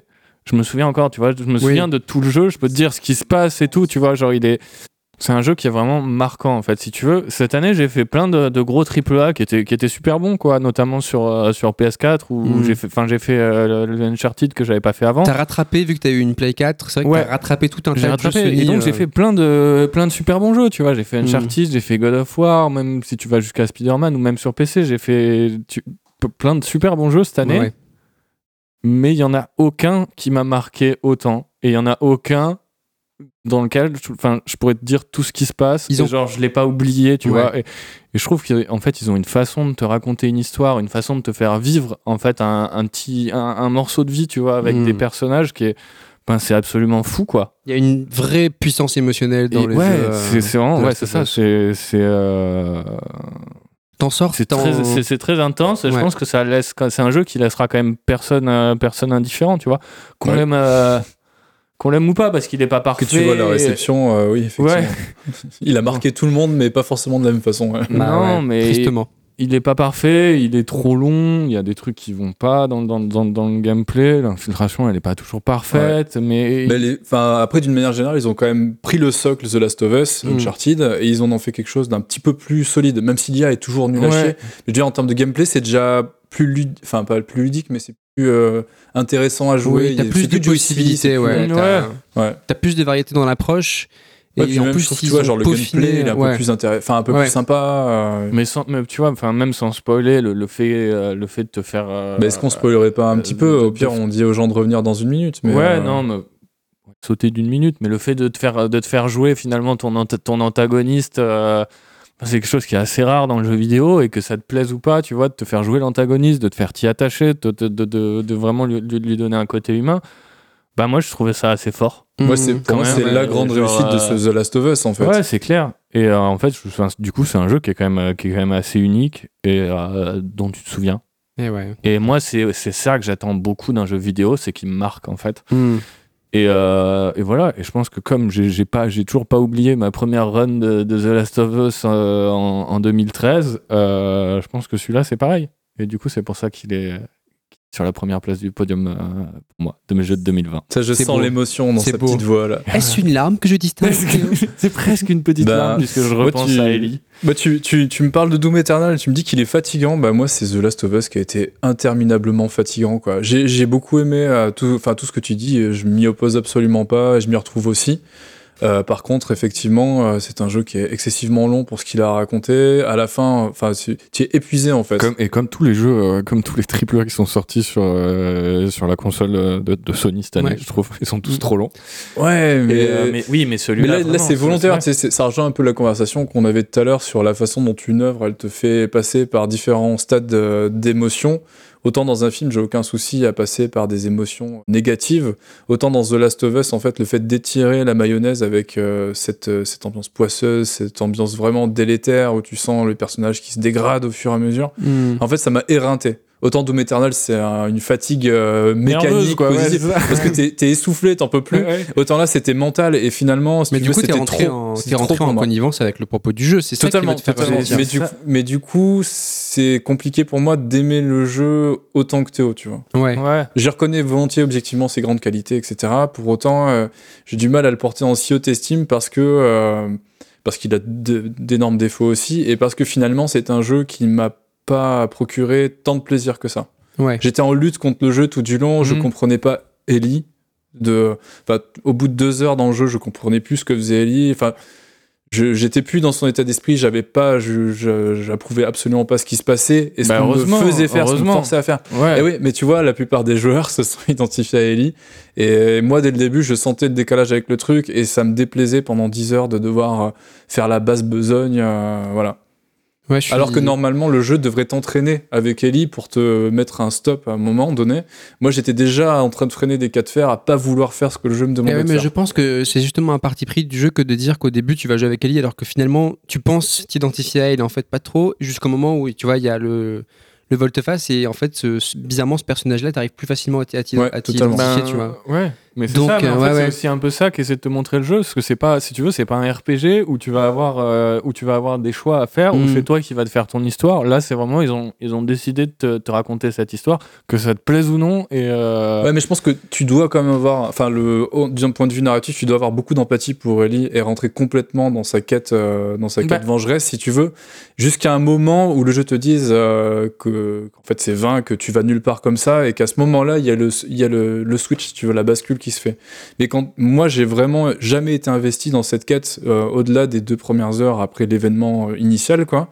Et j'étais tout le temps en contradiction avec Ellie à me dire, mais non, mais fais pas ça, arrête. Enfin, j'ai j'ai pas eu d'empathie pour Ellie, je la trouvais c'est- ouais, conne, mais- si tu veux. Je dis, Après, pas conne, toi, arrête, Ellie, en arrête. fait, tu vois ce que je veux Mm. dire? Genre, c'est, faut, le- faut le voir un peu de l'extérieur, en fait. Oui, et surtout, Ouais. il faut aussi le mettre. euh, c'est bien de le consommer directement à la suite du 1 parce que du coup, tu t'attaches à Ellie vachement fait, dans hein. le C'est ce que 1. Et justement, en fait, euh, vu que tu- t'attaches vachement à elle, tu la reconnais pas trop dans le jeu parce qu'elle a quand même changé, Ouais. tu vois. Et Mais alors, c'est marrant justement, parce c'est- c'est un peu ça le que. propos ouais. du jeu, c'est qu'elle se perd en Ouais, fait, ouais. elle perd ce qui fait, euh, ce qui la rend, ce qui la rend elle-même. C'est une que descente aux enfers, Son, son hein. humanité di- disparaît quoi. Et Ouais, ouais. c'est ju- jusqu'à jusqu'à la fin du jeu en fait. ouais, ouais. C'est une descente aux enfers. Et moi, c'est ça que j'ai trouvé cool et, et que j'ai bien aimé. C'est un jeu qui est ça. en tout cas assez radical dans ce qu'il une propose. audace euh, folle. Voilà, il est assez Pour le budget, il est- dont il est question. Je pense qu'on ce sur quoi on sera absolument tous d'accord, c'est de dire qu'il est vraiment au-dessus du panier en termes de réalisation et de, et de Oui, après, qu'on- technique et d'ambiance artistique. euh, euh, c'est absolument incroyable. Bah, c'est un jeu qui est friqué euh, comme Ouais. jamais, Ah euh, ouais, qui a essoré des, des équipes de dev ultra talentueux qui sans doute avoir beaucoup de mal à s'en remettre aussi Ah, euh, clair. personnellement. Donc euh, c'est ouais, ça rejoint un autre jeu dont on parlera peut-être plus tard. Mhm. Euh, en fait, il y a aussi la question de quand tu joues à ce genre de jeu en ayant le contexte d'un développement, tu euh, c'est comme si tu sentais la souffrance un peu des gens qui l'avaient Ouais, fait, ouais, tu vois, ouais, sur des points de détail qui sont excessivement maniaques. euh, et, et c'est aussi une des réserves que j'ai vis-à-vis du jeu, qui est du coup extra, extra digétique, hein, complètement. C'est le contexte du développement qui fait que quand tu joues un jeu, finalement, il y a des choses que tu perçois. Et c'est aussi une des raisons pour lesquelles j'ai autant de mal à l'aimer autant. J'arrive pas à passer outre ce que je sais à l'extérieur du jeu. Quoi. Ouais, ouais. C'est marrant, ça me fait penser à une grosse sortie récente. Mais ouais, Non, mais en plus, c'est- laquelle Parce que je pense que je- on, on conclura sur ça avant de passer euh, à toi, Julien. Mais, mais en plus, il me semble que tu peux aussi y voir presque un méta-discours sur, tu vois, euh, Sur sur le développement, etc. Sur Ouais. bah, le fait qu'il continue, il continue, il continue. Puis les mecs, ils savent pas quand, quand est-ce que ça va s'arrêter, etc. Dead 2, euh, tu par vois. exemple. Exactement. Exactement Mais finalement, en fait, c'est normal parce que marrant. quand tu ouais. crées des jeux vidéo, quand ton travail et toute ta vie c'est de créer des jeux vidéo, c'est pas étonnant que dans les jeux vidéo que tu crées, il y a le message en fait, si tu veux, Ah, il y a un message, toi, de toute euh, bah, façon. c'est sûr. Et donc c'est pas étonnant de voir que tous ces, ces, ces développements-là, tous ces bah, tous les derniers jeux de cette licence, enfin de pas cette licence, mais de cette décennie en gros de tous ces arlésiennes de, cette jeux vidéo, quoi, c'est de, de bah, il- budget. ils souffrent un des- peu toujours des mêmes, des mêmes petits, petits problèmes. Enfin bon, on va passer dessus. Euh, merci tout pour ton Julien. Euh, On la garde. Avec d'avoir fait ton, plaisir. D'avoir fait ton Julien. Voilà. Merci Théo pour euh, ton top 5. Euh, Ça me fait plaisir. On va passer à toi, Julien. C'est pas nécessaire. Eh bien, et c'est à toi, Julien, de nous présenter ton top 5. Alors, quel Oui. est- on va commencer par le dernier, évidemment. Yatta Alors, on t'écoute. Yakuza Like a Dragon. Un jeu que je n'ai toujours pas réussi à terminer parce qu'il est super long. en fait, j'en suis à la moitié. Et en fait, il a chassé Street of Rage. Euh, c'est pour ça que j'ai- j'essaie de, de, de Ah. faire un petit lobby pour que l'un d'entre vous le, le cale dans le top. Je Parce que ça ai m'aurait fait. Ah, il a chassé Street of Rage, Ouais, incroyable. ouais, il a chassé Street of Rage un peu à la dernière minute parce que j'ai commencé euh, là, à la toute fin des vacances de Noël. Et, euh, et en fait, c'est assez surprenant parce que j'aime beaucoup la série. J'ai fait, euh, j'en ai fait trois épisodes et je m'étais dit, waouh, ils sont tous sur le Game Pass bientôt, je vais tous les faire. Ouais. Puis Yakuza 7, il va juste attendre gentiment dans son coin. Puis il y a Gamecult qui fait une offre d'abonnement, de réabo et tout avec le jeu. Je me dis, ouais, quand même, je vais peut-être Mm. pas, je vais peut-être pas trop patienter. En plus, il arrive en même temps que la série X que j'achète euh, En plus, tu le commençais premier à jour. voir que c'était le Game of the Year de Bopan de personnes. Ouais, c'est ça. Je voyais les gens en train de s'affoler dessus. Il y avait le test de je sais plus qui sur Gamecult qui mettait un 9 et tout. euh, plus le, le principe d'une rupture euh, mécanique avec les anciens, parce que là, du coup, ça devient un JRPG euh, complètement idiot, barré, euh, qui fait, qui rend hommage per- en permanence à, à Dragon Quest. Mm. Donc t'avais pas le choix en fait. J'avais pas le choix. Il fallait que tu le Je fasses. devais le prendre. Et en fait, en prenant avec ce système d'abonnement de merde, comme d'habitude, vos jeux, en fait, vous les un mois plus tard. Enfin, faut jamais Mhm. compter pour les avoir le jour J. Je le savais, mais un mois plus tard, j'ai dû bouffer. Donc, j'ai bouffé Assassin's Creed à l'époque. Et Yakuza, en fait, il s'est reporté à quand j'aurai le temps. Et ben en fait euh, j'ai le temps et, euh, et c'est super cool. Euh, c'est toujours un, un petit monde ouvert. On a changé de ville cette fois-ci. On a Yokohama, donc c'est un truc un peu plus resserré, un peu plus, un peu moins dense. Et euh, c'est toujours un peu claqué au sol techniquement. C'est pas, c'est pas foufou, c'est pas Oui. très joli. Euh, euh, maintenant, ça fait le taf et, euh, et on reste dans un principe d'évolution. La Yakuza, dans une ville un peu libre, à faire des activités annexes par milliers. Il y a des Mhm. trucs euh, plus ou moins réussis, il y a des trucs très drôles comme le cinéma. Ouais, ouais. On doit lutter contre le sommeil euh, en espèce de, en butant des espèces de, de moutons qui bêlent autour de toi et ça t'endort. C'est marrant parce que tu vois, tous ces trucs-là. Enfin, moi, j'ai, je, j'ai jamais joué à un, Un Yakuza à un Yakuza. Et en fait, à chaque fois que j'ai vu genre des gens streamer ou des vidéos Ah oui, mais ça c'est Yakuza et tout, super pour les streamers quoi. et, et je les vois faire toutes ces petites activités dans la ville comme ça, et je Mm. me dis, mais, mais c'est nul! Ouais. Tu vois Mais, c'est nul Mais c'est Ouais, ça qui est bien. C'est que c'est nul Et c'est pour, pour ça que c'est jamais des jeux Ah, qui moi, le, attiré, le en pire fait. du pire du Yakuza, c'est le karaoké. J'ai jamais compris l'intérêt pour les, des gens pour le karaoké dans Yakuza. Je trouve ce jeu de rythme abominable. À la limite, le jeu de danse euh, avec Kiryu euh, dans, dans Yakuza 0, qui est super cool, super drôle, avec des super musiques, ok. Mais alors le karaoké, ça me tombe des yeux et des mains à chaque fois, je, je comprends pas. Et en fait, ouais, c'est, une collection de petits jeux euh, plus tous cons les uns que les autres. Dans les anciens, le truc emblématique, c'était surtout la gestion du bar à hôtesse. Euh, là, cette fois-ci, dans celui-là, c'est euh, t'es carrément un espèce de startup nation. Euh, T'es entrepreneur, t'as un d'entre- d'entre- d'auto-entrepreneur où tu vas booster une espèce d'entreprise qui est dans les dans les flop charts de, de ta ville et pour l'amener jusque la soulever à bout de bras jusqu'au top 1. Et c'est super cool parce que du coup, t'investis, t'achètes des baraques, euh, t'emploies des gens, tu les licencies euh, comme un connard. Et, et, euh, et en plus, après, tu dois chouiner à, la réunion- à la ré- aux réunions des actionnaires où en gros, tu dois défendre ton bilan. C'est un petit mini-jeu, mais je veux dire, c'est c'est très très drôle Il et n'y très très con. euh, y a pas un chef d'actionnaire qui a une poule? Euh, c'est toi, en fait, t'es un- dans tes employés, t'as une poule ouais, qui est la mascotte, mais tu peux la faire bosser euh, pour augmenter la réputation de ton Ah, entreprise. trop Et donc tu t'y amuses quand même. Sur tous Ouais, ces c'est super jeux. fun. Ouais. C'est super fun. Et à- en fait, à côté de tout ce truc un peu débilos, Yakuza, ça a toujours été euh, comment dire, le cul entre deux chaises. C'est typiquement, euh, c'est le jeu Kitano, c'est un truc que je dis assez souvent, c'est, t'as le Kitano euh, présentateur de télé, le mec, euh, le bouffon euh, très drôle qui fait des trucs complètement stupides et très drôles, genre Takeshi's Castle, c'est lui, Mhm. quoi. Ouais, ouais. Et, euh, et de l'autre côté, le Kitano euh, cinéaste euh, qui donne dans le drame euh, poisseux euh, à la japonaise, euh, très dur. Mhm. Et en fait, Yakuza, c'est une collision entre les deux et une alternance de moments what the fuck et de moments tragiques. Et en fait, ce qu'il fait en what the fuck, il le réussit très bien. Et ce qui est fou, c'est que ce qui est tragique, il, le, réussit aussi très aussi, très ouais. bien. Et c'est vraiment. euh, Ces personnages sont super bien écrits, les intrigues sont vraiment super intéressantes sur le long terme, parce que souvent les auteurs quand même. Ouais. Et, euh, et là, celui-ci, il réussit vraiment. C'est une rupture. T'as plus de Kiryu, t'as as Ichiban Kazuga, par contre, euh, qui est un nouveau personnage qui est super intéressant. mhm. C'est un, un espèce de yakuza euh, à la petite semaine, enfin en bas d'échelle, qui se fait euh, complètement manipuler par son boss et qui se retrouve du jour au lendemain euh, indésirable et en prison pour quelqu'un d'autre. Et en fait, quand il sort, tout le monde l'a oublié, quoi, grosso Mhm. modo. Et en fait, il va côtoyer euh, les plus basses strates sociales, si tu veux, du Japon. Euh, tu vas avoir, euh, par exemple, un policier qui se fait lourder euh, quelques jours de sa retraite. Tu vas avoir, il va atterrir chez les sans-abri au début.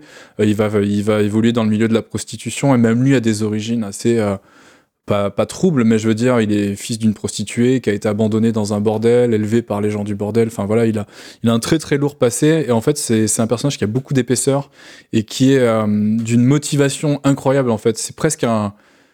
Au début, on a tendance à le penser un peu comme un espèce d'idiot euh, Mm. ultra optimiste, alors qu'en fait, tout devrait l'accabler. En fait, c'est un mec qui traîne un, un héritage très très lourd et qui en fait essaie sans cesse de pousser les autres, d'aller vers de l'avant. Et c'est un personnage qui est formidable. Très Pour shonen, quoi. Très shonen dans l'âme, en fait. euh. Ouais, mais là, euh, enfin, shonen, je dirais pas. C'est pas, c'est pas dans le sens, euh, ouais, on va lever de la fonte pendant mille ans euh, pour aller Mhm. péter la gueule de sel. Ouais. Là, c'est vraiment juste un mec qui essaie de s'extraire de, de Ouais, ouais. cette, euh, de cette atmosphère un peu. euh, euh, Enfin, c'est une atmosphère, on va dire, presque mortifère, quoi. Mhm. Finalement, les gens s'abandonnent là-dedans et, et meurent dans l'indifférence générale. Et vraiment, euh, ce que, récu- ce que réussit vraiment ce Yakuza, c'est euh, cette peinture d'un milieu social euh, défavorisé. Ouais, elle est laissée pour compte, quoi. Exactement. Ouais. Il prend, il prend la défense, enfin, il prend pas la défense des laissés pour compte, mais en fait, il, il axe tout son propos là-dessus, ce qui est quand même plutôt original euh, clair. pour un jeu japonais qui, en C'est clair. général, a plutôt tendance à masquer ce genre de truc. Et, euh, et honnêtement, c'est une très très bonne surprise et je l'ai pas fini et pour autant, je pouvais pas ne pas le mettre dans mon top 5 Ouais. parce que euh, il m'a déjà fait très forte impression. Voilà, et, euh, donc faut pas s'arrêter à la bouffonnerie en se disant que Oui, si oui. ce qu'on aime c'est le drame, on n'en aura pas. Et inversement, faut pas y voir juste un truc, euh, un mélodrame euh, un peu, un peu Bah, naze. C'est Il y a aussi autre typiquement, chose euh, typiquement japonais dans le sens où ça mélange vraiment tout. Enfin, de Ouais. toute façon, c'est comme le cinéma asiatique, on en parlait par exemple tout à l'heure, mais il y a vraiment c'est- quelque chose de du. Tu vois, pas de barrière et puis on mélange tout, tu vois. Et ça donne quelque chose de vraiment surprenant. Et je pense que Théo, si tu y jouais, tu serais surpris. Ouais, vous avez piqué ma curiosité. Là, il faut mettre un mème de Django En Unchained. plus, en plus c'est une bonne manière de rentrer dans Eh oui, les totalement. JRPG un peu classiques parce que vu qu'il reprend un peu les codes du JRPG classique, euh, C'est vraiment classique. Pour ouais. le coup, faut pas en attendre un truc euh, très élaboré. Euh, ça reprend un système de jobs à la Final Fantasy, un système d'évolution très propre à, à Dragon Ouais. Quest. En fait, c'est juste la sur l'aspect JRPG, c'est vraiment la gaulerie pure parce que c'est complètement idiot. T'as des invocations qui sont débiles. T'as tes, persos, des fois, ils vont se battre avec un, un god euh, géant. Euh, D'ailleurs, c'est le petit point Cyberpunk passer à une 2077. grosse sortie Là, bizarrement, personne s'en est offusqué. hein, mais j'avoue. mais, mais en fait, ouais, c'est un, un jeu qui se prend pas au sérieux sur les aspects vraiment mécaniques et qui, par contre, euh, en termes de dramaturgie, sait comment s'y prendre pour, euh, pour gérer l'implication du joueur Mm. et l'amener jusqu'au bout et, euh, et, et tenir son propos. Du coup, c'est une. En tout cas, sur les 20 heures que j'ai mises dedans, je pense que le jeu doit en durer peut-être 60. C'est une très grande réussite. euh, voilà. Génial. Je- Et c'est aussi un très bon, un, très point d'entrée pardon, dans la série Yakuza, puisque du coup, on fait un peu table rase de tout ce qui s'est passé auparavant. Ouais, c'est bien de commencer Donc par euh, quand j'ai tu arrives au huitième épisode, euh, pour le coup, c'est euh, c'est vraiment la meilleure façon de rentrer dedans, je pense, aujourd'hui. Eh bien, super. Ton top 4 Euh, mon top 4, on en a Et déjà parlé. Oui, monsieur, euh, Top 4, allez oui, monsieur le policier, tout de suite. Euh, Hades, euh, qui est du coup euh, un jeu assez surprenant qui floute un peu la barrière du. Enfin, le. L'entre euh, triple A et jeu indépendant, parce que c'est un jeu indépendant qui est excessivement friqué, Hmm. et ça se ressent euh, de la première à la dernière seconde euh, sur une qualité de production assez extraordinaire, aussi bien artistique, technique, euh, un doublage absolument malade sur n'importe Ouais. quelle ligne de dialogue du jeu. Enfin, je veux dire, dans les jeux indés, la plupart du temps, euh, si t'as des bip bip à la Nintendo, c'est le bout du monde. Et là, t'as un vrai doublage avec de vrais comédiens de doublage ouais. très très bons. Euh, un système de jeu qui s'approche un petit peu des Diablo-like, euh, mais qui, qui hyper euh, addictif puisqu'il est très jouissif, euh, très impactant. Tu sais que c'était des gros fans de Diablo, les développeurs Bah, ça m'étonne pas. Tu savais Ils sont Moi, j'avais- hyper j'ai vu fans une de partie Diablo. des Déjà, mais des, ouais. des, des, euh, bastions, tu, re- tu retrouvais, je trouve, des, euh, des influences Oui, un petit Ouais. peu. Mais des- c'était aussi des- mou des- qu'un des Diablo à l'époque, quoi. Ouais. Oui. Et là, par contre, c'est Là, il a le- il a- patate, il a le- il a le monstrueuse. peps, Ils ont trouvé le truc, quoi. Ouais. Et ça, et ça a marché, quoi, parce que c'est un jeu. euh, Enfin, il a, je pense que même eux s'attendaient pas à ce que ça cartonne à Ah ce ouais, point-là. c'est quoi. clair. Il Ouais, a c'est un très gros explosé. succès. Et je pense C'est, qu'ils ont euh, très bien géré le fait de le sortir sur Switch et PC uniquement. Ouais. Ça leur a accordé une certaine visibilité et ça leur a évité de se, se- se friter avec les ténors du genre. Enfin, sur Xbox, tu me diras, c'était plutôt calme. Mais sur PS4, ils Ça a auraient eu de la toujours concurrence. calme, la Xbox. C'est ça. Mais sur Switch, du coup, bah, Nintendo ayant sorti euh, deux gros jeux exclus cette année, finalement, euh, ils ont eu toute la latitude Ouais, pour ouais. s'expanser et prendre toute la place. Ah, il est resté top euh, vente euh, dématérialisée sur Switch pendant un paquet de, un paquet de semaines. hein.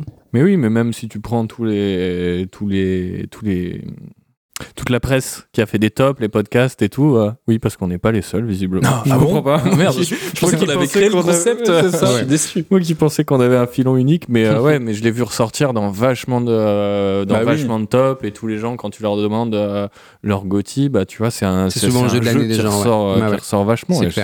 C'est incroyable quand même. Enfin, Bah, pour, pour moi, ça fait complètement sens. Euh, Pourtant, je suis un gros bouffeur de, de, ce, de, ce- de ces roguelites et, et je trouve qu'il il met la barre tellement haute qu'en fait, il, il surclasse tous les autres, mais en même temps, il est pas vraiment dans la même catégorie. C'est ce que j'essayais de dire au début.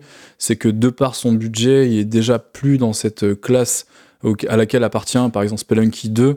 Hmm. Euh, il se hisse euh, avec tout ce fric euh, un petit peu plus haut. Ouais, j'aurais le temps, je, je- je pourrais, je y revenir un peu.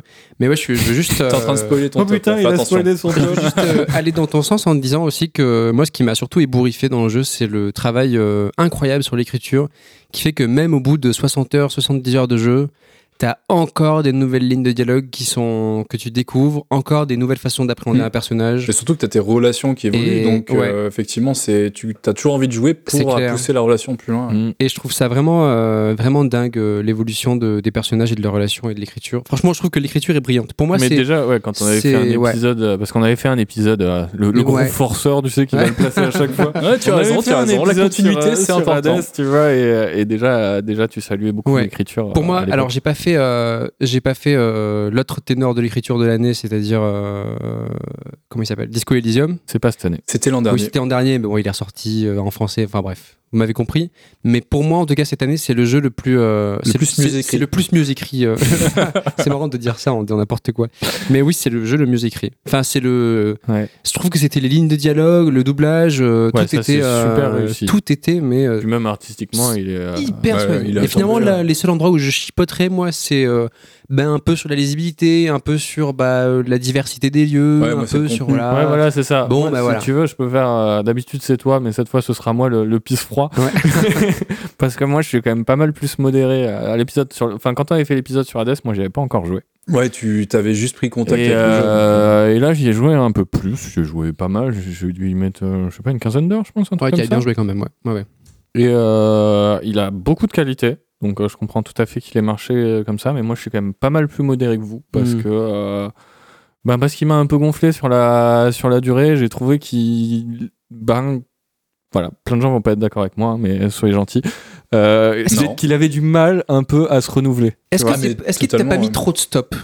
Est-ce que c'est pas parce qu'à un moment t'as pris trop de stop et t'as dit ça me saoule, j'ai pas envie de persévérer? Parce que quand même, je sais que t'as un moment ça te saoulait de, de persévérer, de refaire le même boss en boucle. Ouais, non, mais c'est pas tellement de refaire le même boss, c'est de refaire Le même temps parcours par les jusqu'au boss. même et je fais exactement le même parcours avec exactement la même chose, mais oui, enfin oui mais quasiment tu vois ça manque de variété sur le parcours sur Ouais. les ennemis et tout tu vois je- moi j'ai trouvé un Ça un manque d'embranchement de- en fait. C'est-à-dire ouais. que sur Dead Cells, tu peux partir Oui, t'as des- c'est des ça niveaux, très bien, t'as des biomes Ouais, fais une différents, arborescence des- de des- niveaux oui, oui. particulière, ouais. et ça je trouve ça Ouais. casse un peu la monotonie tu vois Ouais, et, et moi c'est un peu ce qui m'a gêné dans, Et dans c'est fou que tu l'aies senti aussi tôt, quoi. Parce que moi, c'est vraiment en épuisant le, endgame, si tu veux, en, enchaînant les niveaux de difficulté supplémentaires que tu mets par-dessus, que là j'ai commencé à me dire ouais putain les gars quand même euh, un ou deux boss de plus ce serait pas de refus Ouais, ouais. un niveau de plus ce serait quand même pas si mal Ben ouais, moi je l'ai trouvé un peu maigre euh, de ce côté-là. Voilà. Après, ouais, peut-être mais- que j'y reviendrai dans, dans quelques mois. On ne sait jamais s'il l'étoffe un petit peu, quoi. Mais, Mais d'un côté, il y a un tel boulot sur l'écriture que moi, c'est quelque chose que je pardonne. Voilà. Non, mais il a, il a d'autres qualités. Mm. Mais disons que je dis pas que c'est un mauvais jeu, pas du tout. Mais voilà, il Bah, tombé. tu serais reçu si tu disais ça. tu non, serais reçu. pitié, ne me faites pas de mal. Non, mais il met un peu tombé des mains à cause de ça. ok, Plus vite qu'il n'aurait dû, peut-être. d'accord.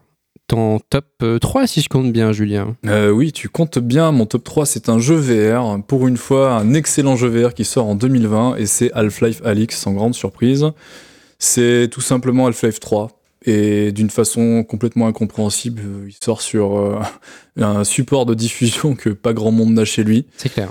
Et, Ouais, euh, et c'est un jeu qui est incroyable à l'heure où euh, on a un Oculus Rift qui est sorti déjà depuis 5 ans et, et que les, la plupart des, des productions dessus sont des productions mineures, Oui. tant en termes de budget qu'en termes d'ambition et de durée de vie. Donc on parle de, de jeux qui durent 4-5 heures et qui ont des gimmicks qui s'éventent assez rapidement. Là, on se retrouve avec un véritable Half-Life, une, une aventure de 20 heures euh, qui est ultra dense et qui en fait se pose un peu comme un état, un état de l'art du jeu VR euh, actuel en vue subjective, Ouais. en piochant habilement euh, chez tous ses concurrents et tous ses, ses collègues pour euh, faire un pot pourri des meilleures mécaniques euh, pour un style de jeu FPS. Notamment bah, pour ceux qui connaissent un peu le monde de la VR, je pense qu'ils ont beaucoup piqué à, à Epic et son Robo Recall qui était déjà un FPS ultra dynamique en vue première personne en VR. Alors, j'adorerais t'appuyer, mais je, je peux juste que dire ouais, parce Ouais. que j'ai jamais joué à un seul jeu VR. Mais c'est ça, euh, mais c'est ça qui fait chier.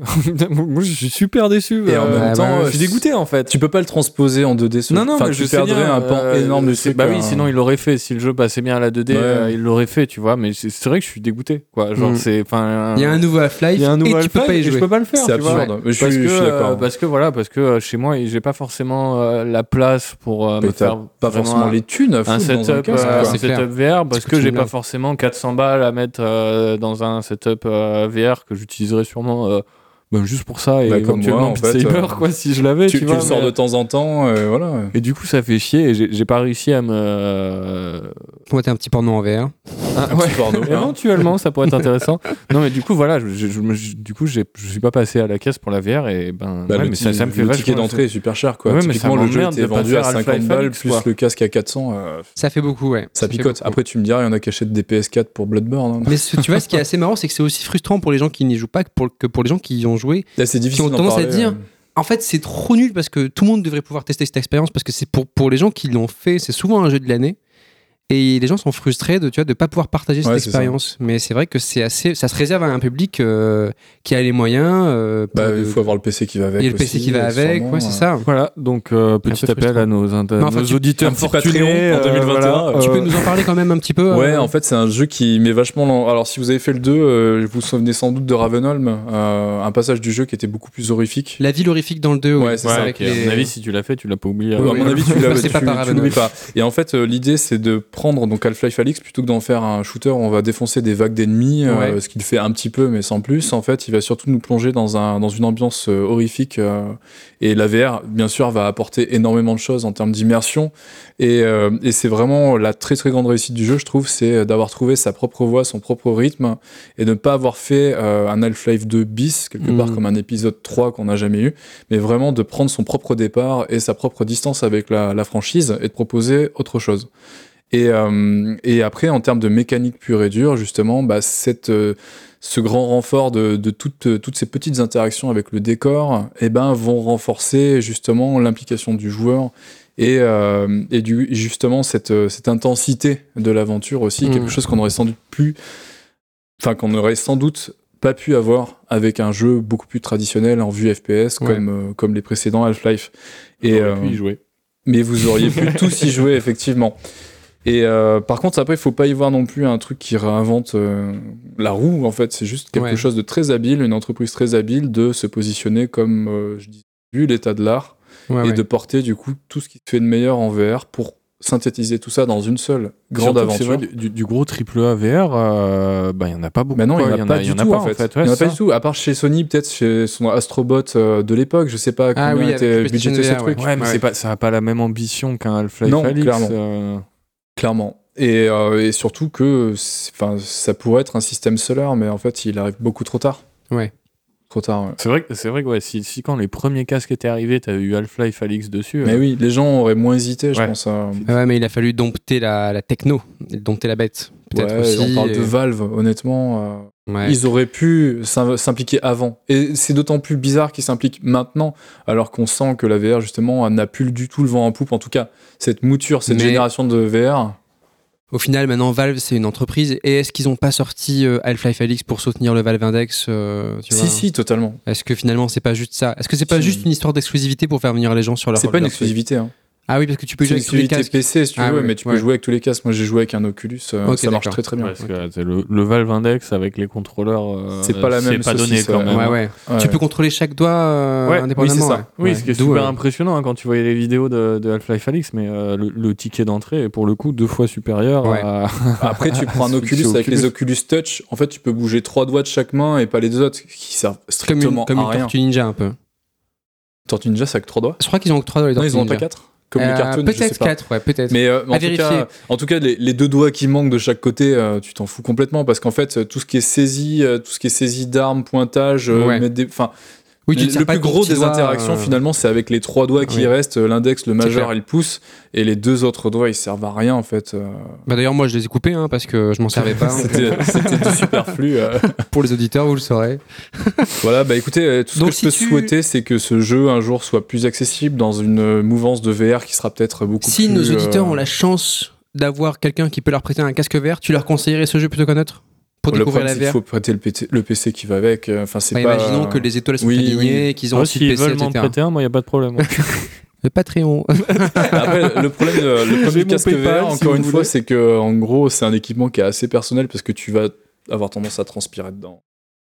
Ouais, ouais. C'est pas, même si tu laves les mousses Oui, et ouais. tout, c'est quand même pas génial. euh. C'est un truc assez perso finalement, le casque. Ouais, moi j'ai un peu de mal avec ces salons de VR qui te font passer à la chaîne euh, les uns après les autres dans le même casque. euh, Ils te mettent des- les, les trucs un peu moites des gens d'avant. Ils te mettent des, des proté... enfin, des...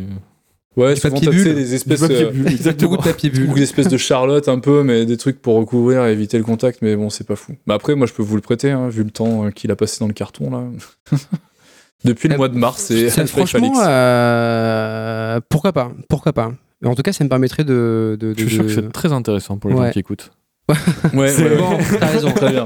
Top 2, Julien. Euh, top 2, bah, c'est le jeu pour lequel j'ai acheté une PS5 euh, Demon's Souls Remake, euh, qui était le seul Soulsborne que j'avais pas encore terminé à ce jour, parce que c'était une, une époque lointaine où j'avais euh, importé le jeu depuis les États-Unis. Tout le monde en faisait fais grand donc partie d'un des early adopteurs de la PS5. Eh oui, Eh, bravo. grande surprise. Et, et du coup, c'est un jeu qui finalement est tout aussi incroyable que, les, que, que Dark Souls premier du nom. Et ce qui est assez surprenant, et ce que j'avais pas encore tout à fait calculé avec ma, ma pratique du jeu de l'époque, c'est que euh, on a tendance à considérer Demon's Souls comme un brouillon de Dark Souls. En fait, c'est absolument con parce que Demon's Souls était déjà Dark Souls à l'époque. La seule différence notable, c'est le level design qui, en lieu et place d'un monde complètement interconnecté avec des niveaux euh, qui ont une certaine cohérence entre eux. Là, on a vraiment euh, ce qu'on appelle les Arkstone, les Arctones, pardon, qui te donnent, euh, qui te TP en fait dans des univers avec des ambiances très différentes. Hmm. Voilà. C'est grosso modo la seule différence avec Dark Souls. Tout le reste est là, le gameplay, les mécaniques, euh, le jeu des statistiques, euh, tout ce qui est système de quête avec les NPC qui sont toujours très euh, obscurs, Ouais, très ouais. difficiles à, à suivre. Et, euh, et finalement, euh, une emphase euh, énorme qui est mise sur les combats de boss et, et cette notion de gigantisme, de difficulté, Mm. de multijoueur en ligne ou euh, que ce soit en direct ou en asynchrone avec les messages, les fantômes, etc. Tout est déjà là en fait. Ouais, ouais. Tout est déjà là et même peut-être avec une petite dose de complexité supplémentaire sur certains aspects, Ouais. comme les tendances des mondes euh, qui sont qui sont exclusifs en fait à Demon's Ouais, Souls et qui ont été euh, chantés après dans les dans les autres jeux parce que c'était peut-être un peu trop complexe en fonction de la tendance du monde. En fait, on a des événements qui se débloquent ou pas, et il faut tout le temps ouais. jouer avec. Surtout cryptique en fait, quoi. Ouais, c'est très tu Le jeu pas n'explique trop. pas. ouais. Donc, euh, donc Ça, très très grand jeu. C'est les Souls, quoi. C'est Ah, ouais. Oui, oui. sont cryptiques. Ça fait partie de la mythologie aussi, quoi. Ils aiment pas parler. Mais ouais, Et là je, là, je parle de l'ancien jeu et Ouais. du nouveau aussi, mais euh, d'un point de vue purement euh, technique, ce Demon Souls, même s'il n'a pas de ray tracing, c'est un jeu qui est incroyablement beau, Ouais. euh, C'est une claque, qui met une, euh, une claque visuelle hein. qui ont que j'espérais pas en fait. J'ai- adoré Shadow of the Colossus euh, qui a été repris par Bluepoint aussi, hein. mais là on est vraiment dans un niveau bien au-delà. Ouais, mais franchement, bi- bien joué Sony, quoi, parce que c'est vrai que pour te. euh, Enfin, tu sors une nouvelle console, tu peux montrer des images de. Enfin, ils avaient pas grand chose comme Ouais. line mais Ouais. tu montres des images de Demon's Souls, et là, tu te dis, genre. Enfin, waouh, la, la On a console, un cap, c'est- ouais, c'est clair. elle est, elle est capable d'afficher des trucs de fou. Ouais. Ils avaient pas trop ça euh, chez Microsoft. Et la petite curiosité historique qui est quand même super cool, c'est que Demon's Souls, c'est un jeu qui a été édité par Sony à l'époque pour sa PS3, un jeu en lequel ils n'ont jamais cru, qu'ils ont très peu marketé, et qui a commencé par faire un four euh, en accueil public, Hmm. Au point d'avoir délaissé euh, From Software, qui ont pu se faire courtiser par Namco Bandai et Mm. faire la série des Dark Souls. Là, Sony ont dû s'en bouffer les doigts. Ouais, c'est clair. Et là, aujourd'hui, c'est devenu ce petit jeu complètement confidentiel auquel ils ne croyaient absolument pas, est devenu la grosse IP de lancement d'une console nouvelle génération. C'est complètement dingue. Ouais, c'est clair. Alors qu'en que plus, depuis, niche, euh, quoi. Depuis, Sony a demandé des exclusivités pour Bloodborne. Et fait, s'il vous plaît, Ouais. une petite exclue maintenant. Enfin, Ouais, c'est ça, Bloodborne, c'était un peu le mode, oh putain, on est con, vous allez laisser passer, revenez à la maison, on verra, un c'est jeu. sympa, quoi. Ouais, c'est clair. Soyez sympa. Et, et du coup, bah, Demon's Souls, c'est le, c'est le jeu From Software de l'année, mais pas vraiment, du coup. Ouais. Et, et Bluepoint a, a vraiment euh, une expertise technique qui est incroyable. Euh, ils réussissent à, à magnifier une direction artistique de base, euh, un travail artistique qui est fantastique. Ouais, c'est clair. Et, euh, et honnêtement, j'ai du mal à le croire en fait. Enfin, vous avez sans doute pu voir des vidéos de comparatifs entre les deux versions. Euh, cette version de Demon's Souls va tellement plus loin, tellement plus loin dans le malsain, dans le, dans le malaise, dans l'oppression. L'ambiance est, est vraiment excessivement réussie. Moi, je, je garde en tête le- la tour de la Tria, qui est un monde du jeu et qui a une, qui a une ambiance euh, mais, mais malsaine as fuck. Quoi. C'est, c'est un truc qui m'a, qui m'a hanté et euh, c'est, c'est vraiment. euh, Enfin, je, je sais pas quoi faire à part tarir d'éloges, à part Ouais, sur, sur cet aspect du jeu. Et, euh, et pour tous ceux qui ont peur d'un certain archaïsme euh, côté mécanique, en fait, il n'y a pas de souci, allez-y. C'est, euh, Oui. Il y a des petits ajustements d'ergonomie qui ont été faits pour rendre l'aventure un peu moins pénible sur certains aspects, mais néanmoins, c'est toujours, euh, comment dire, conseillable largement en Oui, il a une 2021. réputation qui le dépasse un peu trop au niveau de la difficulté parce que c'est vrai que même Bloodborne, euh, même Sekiro, c'est des choses, c'est des jeux qui Ça sont. a pas l'air d'être le plus dur. Hein. Enfin, Non, ça- ça- au en plus pas, en plus c'est pas le plus dur. Le En plus dur le des Souls, c'est le premier que tu fais, en fait. Ouais. De toute façon, une fois que t'as une fois que t'as battu un jeu Souls, toi Mm. t'as pu le voir, hein, Avec tu ouais. t'as fini Bloodborne, Ouais. Et, euh, et du coup normalement Chie maintenant, un peu sur Demon's Souls quand même. Alors euh, oui, j'en chie, mais bah, j'en chie parce que j'ai pas pris la bonne route. Je m'étais directement frotté au Ouais. boss, à un boss que je, auquel j'aurais pas dû me frotter. Euh, et quand tu connais la route, en fait, c'est vraiment beaucoup plus simple. Mais le problème, c'est que j'ai pas eu le temps de trop avancer. euh, vu que j'avais d'autres jeux sur le feu, mais, mais qu'est-ce que j'ai hâte de, de- de le faire? Ah ouais, le tu vas prendre, tu vas prendre la gifle. Moi, je l'ai Mm. déjà fini trois fois là. Mais euh, là, du coup, j'ai fait une petite pause, hein, on va se calmer. Moi, Et- j'aimerais bien le faire. Si seulement la PS5 existait vraiment. Tu la Ouais, mérites je- pas, Théo. C'est un mythe, je crois. Non, tu la mérites pas. ah, fallait la mériter, fallait se lever tôt. hein. En tout cas, voilà, un top 2 euh, complètement mérité. euh, une année sans jeu From Software, mais un petit peu quand même. Donc, Ouais. euh, très content. Et, et j'ai vraiment hâte de voir ce que pourrait faire Blood, Bloodpoint à l'avenir. Euh, parce que là, en gros, euh, ils ont fait une rétro-ingénierie de fou sur un, un Souls. On aimerait sont les voir complètement Bloodborne. capables, même d'en Blue faire Point sur Bloodborne. mais même faire leur propre jeu. Enfin, je veux dire, si... Je sais pas si c'est des gros euh, Ah ouais, fabricants pas- de il y a jeux. pas que la technique finalement. Bah là, ils ont fait la rétro-ingénierie de tout le jeu. Ils ont refait tout le jeu. Bah oui, Ouais. Donc ils Mais maîtrisent genre, tous les aspects du jeu, en Mais fait. est-ce qu'ils ont oui, pas mais besoin si d'une ossature genre, euh, voilà, c'est pas eux qui ont fait le level Mais c'est design pas grave. et des trucs T'embauches des level designers, tu débauches des gens de From Software et tu doubles la mais- force de frappe. Enfin, tu pourrais faire des trucs. mais pour hein. faire des jeux brillants, il faut une équipe, il faut une C'est vision. pas si Et pour faire des jeux beaux et parfaitement maîtrisés techniquement, il faut ces gars-là. Donc après, démerdez-vous, impliquez-les dans les Ouais. autres développements de Sony, faites ce que vous voulez. Je pense qu'ils vont être impliqués dans. putain de Oui, voilà, Je pense qu'ils vont être- c'est plutôt dans ce pense C'est sens-là. un peu Sony comme s'est dit- Guerrilla et leur, Ouais. et leur moteur, justement, il y a eu de l'intervention sur Death Stranding. On voit ces espèces de passerelles qui se dressent de- d'exclus Sony en exclus Sony. Ouais. Il faut que Bluepoint bosse à l'avenir sur les nouvelles productions aussi parce qu'ils ont un degré de, de maîtrise technique qui est, qui est juste fantastique et il faut que ces mecs. euh, Non, mais tu peux être sûr que tu peux être sûr que les les, les décideurs de chez Sony, euh, à mon avis, ils doivent se dire, euh, ok, ces types-là, ils nous ont fait quelques jeux qui sont des vitrines pour nos machines, en connaissant parfaitement nos machines. On va aller prendre, on va prendre un peu de leur équipe sur certains jeux qui vont devenir tu vois, encore euh, Mm. aussi, elle aussi des vitrines. Mais tu vois le, le niveau de confiance, Et- quoi. On leur a donné deux mastodontes du catalogue de Sony. Ouais, clair. Shadow of the Colossus et Ah maintenant ouais, Demon's Souls. Complètement iconique. Bah, je veux dire, les, mecs- les mecs, c'est c'est comme si tu avais une espèce de carte blanche, quoi. Enfin, tu, quand tu fais des remakes Ah, à cette hauteur-là de, de, de jeux aussi cultes, enfin, pour moi, tu peux faire tout et n'importe quoi derrière. c'est clair, c'est clair. Et c'est l'heure du top 1, Julien. Bah, top 1, Doom Eternal. Doom Eternal, euh, Ah, tout, ce que je peux, tout ce que je peux souhaiter pour les années qui viennent, c'est que euh, id Software se penche sur un Quake euh, et appelle Trent Reznor pour lui faire la BO comme à la bonne époque. Hmm. et qu'on ait un Quake qui soit tout autant incroyable que ce Doom Eternal. Je pense que Doom Eternal arrive quelque part à une certaine fin du voyage. Enfin, je le perçois comme ça. Ouais, J'espère vraiment que derrière, soit ils partiront sur une nouvelle IP, un peu comme ils avaient fait avec Rage à l'époque, ouais. soit ils remettent le couvert avec Quake, ce qui paraît quelque peu euh, logique, puisqu'ils Ouais. ont, ils ont recapitalisé sur une licence forte comme, euh, comme Doom. Et euh, voilà, c'est mon jeu de l'année. C'est un jeu que j'ai fini, comme je le disais, trois fois. Je vais encore y revenir euh, parce Mm. que parce que c'est un jeu Parce qui qu'il te- est trop bien. qui te donne un. Ouais, c'est ça, il est trop bien et c'est un jeu qui a la, la- qui est généreux et qui a le don de ne pas casser ton flow, justement, ce système de vie que le jeu a apporté est justement là pour ça. Il te récompense. Si tu joues bien, t'accumules des vies et si tu meurs, eh, c'est pas grave, on t'a pas cassé ton truc, tu continues là où t'en étais. Tu... C'est marrant parce que moi je retrouve le même sentiment de flow pur que quand je suis sur Tetris. Ouais. Tu vois, c'est-à-dire vraiment, je prends tellement de micro-décisions très rapides comme sur Tetris que euh, du coup j'ai un peu ce, ce feeling où en fait tu t'abandonnes complètement pendant une Ouais, heure ou deux ça. heures et à la fin tu sors, t'enlèves ton casque et tu fais genre waouh. Tu regardes euh, tes copains, ils ont Il y a pas de place sais. pour le reste, quoi. En fait, quand t'es dedans, il faut que tu sois à fond dedans, sinon, Mhm. bah, tu meurs en boucle, en fait, comme une Ouais, pauvre merde. Et du coup, faut vraiment que tu sois immergé et, euh, et t'as besoin de cette attention de tous les instants pour prendre ces petites micro-décisions Ouais. et avoir les bons réflexes qui vont te sauver. Et euh, bref, très très grand jeu. Moi, perso, enfin, le. J'ai j'ai beaucoup chié sur la vague euh, militariste euh, du FPS à la Call of, etc. Parce qui que sont pas des pas mauvais top. jeux, forcément. Bah, tous n'étaient pas mauvais, mais Ouais, en ouais. fait, j'ai perdu complètement le fast FPS.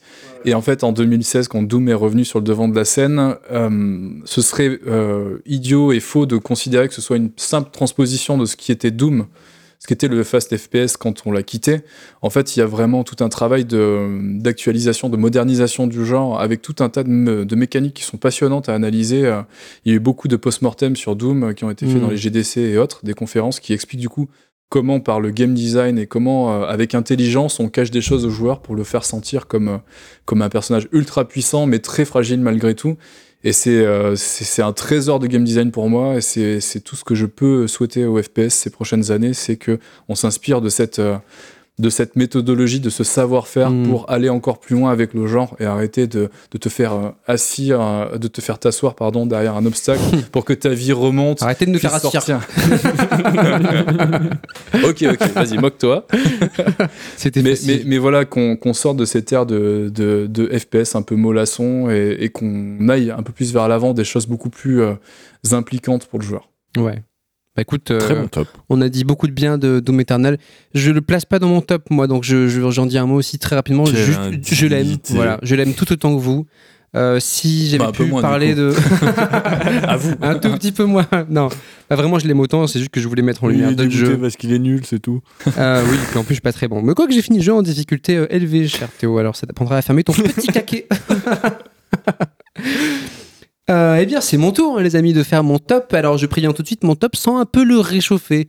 Il sent un petit Oh. peu, euh, voilà, Oh quelque chose. Il sent le HD remastered. Quelque, quelque chose qu'on a déjà mangé. on voilà, avait- moi, on y suis- avait presque échappé, à part avec Demon Souls. Eh ouais, moi, Et j'aime, putain, euh, ça y est, ça tombe. J'aime, vous savez, les plats, c'est toujours mieux le lendemain pour moi. C'est-à-dire que le gratin, c'est toujours Comme mieux le le, McDo, lendemain. comme le Big Mac. Le McDo, c'est toujours mieux le lendemain. Les frites du lendemain. froide du Le coca ouvert le lendemain, c'est dix fois meilleur. Bref, vous l'aurez compris, il y a pas mal de remakes et de jeux euh, dont on connaît déjà un peu la formule par Eh ben, moi, je trouve que c'est pas bien, parce qu'il faut pas, il faut arrêter. Mais laisse-moi commencer enfin Et mon top 5, je commence tout de suite, puisque le cinquième de mes jeux, c'est Ghost of Tsushima. Euh, C'est marrant, tu nous vends des remakes et en fait, bah Vous, oui, pas un. Ghost of Tsushima, Ghost of Tsushima, Ghost of Tsushima, c'est pas un remake, mais c'est un jeu qui sent lui aussi un peu le réchauffer, puisque il écule une formule qu'on connaît déjà un peu par cœur, c'est-à-dire la formule des mondes ouverts. les- euh, C'est un open world euh, classique au classique. Oui.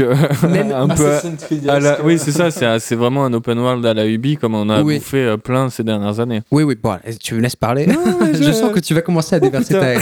Il faut savoir, Non, chers auditeurs, que Théo, lui, n'aime vraiment pas beaucoup le jeu, là où moi je passe mon temps à le défendre euh, bec et ongle, ce Ouais, qui donne, on s'est bien pris la tête cette ce semaine. qui donne lieu à des, à des prises de position qui sont souvent très, très rudes.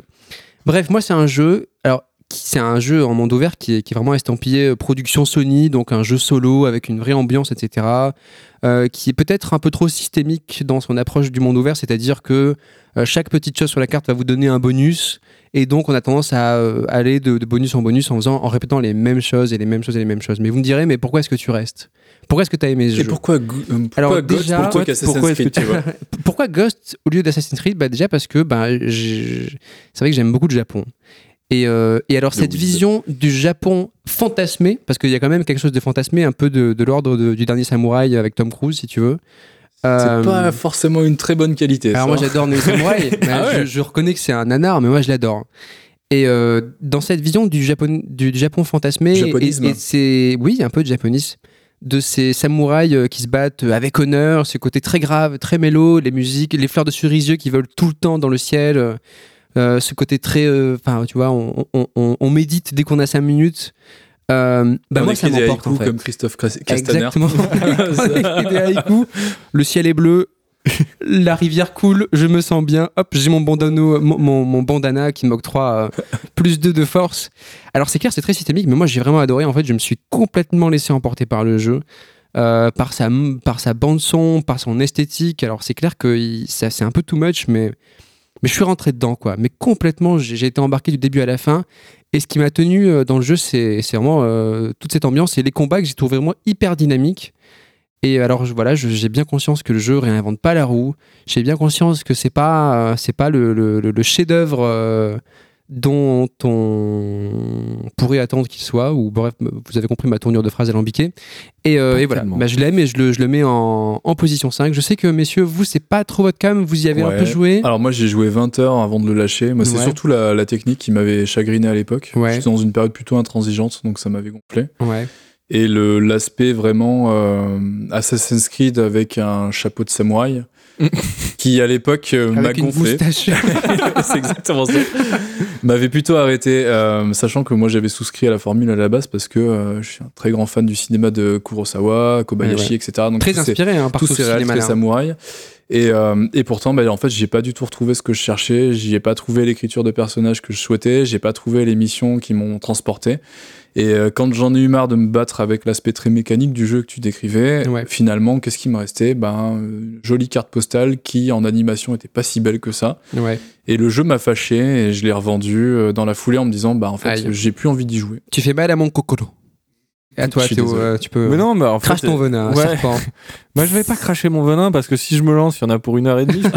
mais euh, non, bah sinon, bah, pff, non, mais c'est même pas ça. Ouais, c'est Ju- Julien a bien a bien résumé le truc quoi. En fait, pour moi, j'ai J'en attendais pas grand chose, je l'ai lancé et c'est vrai que je me suis dit, en fait, c'est vraiment. ouais, J'étais quand Creed, même déçu. J'étais quand même déçu.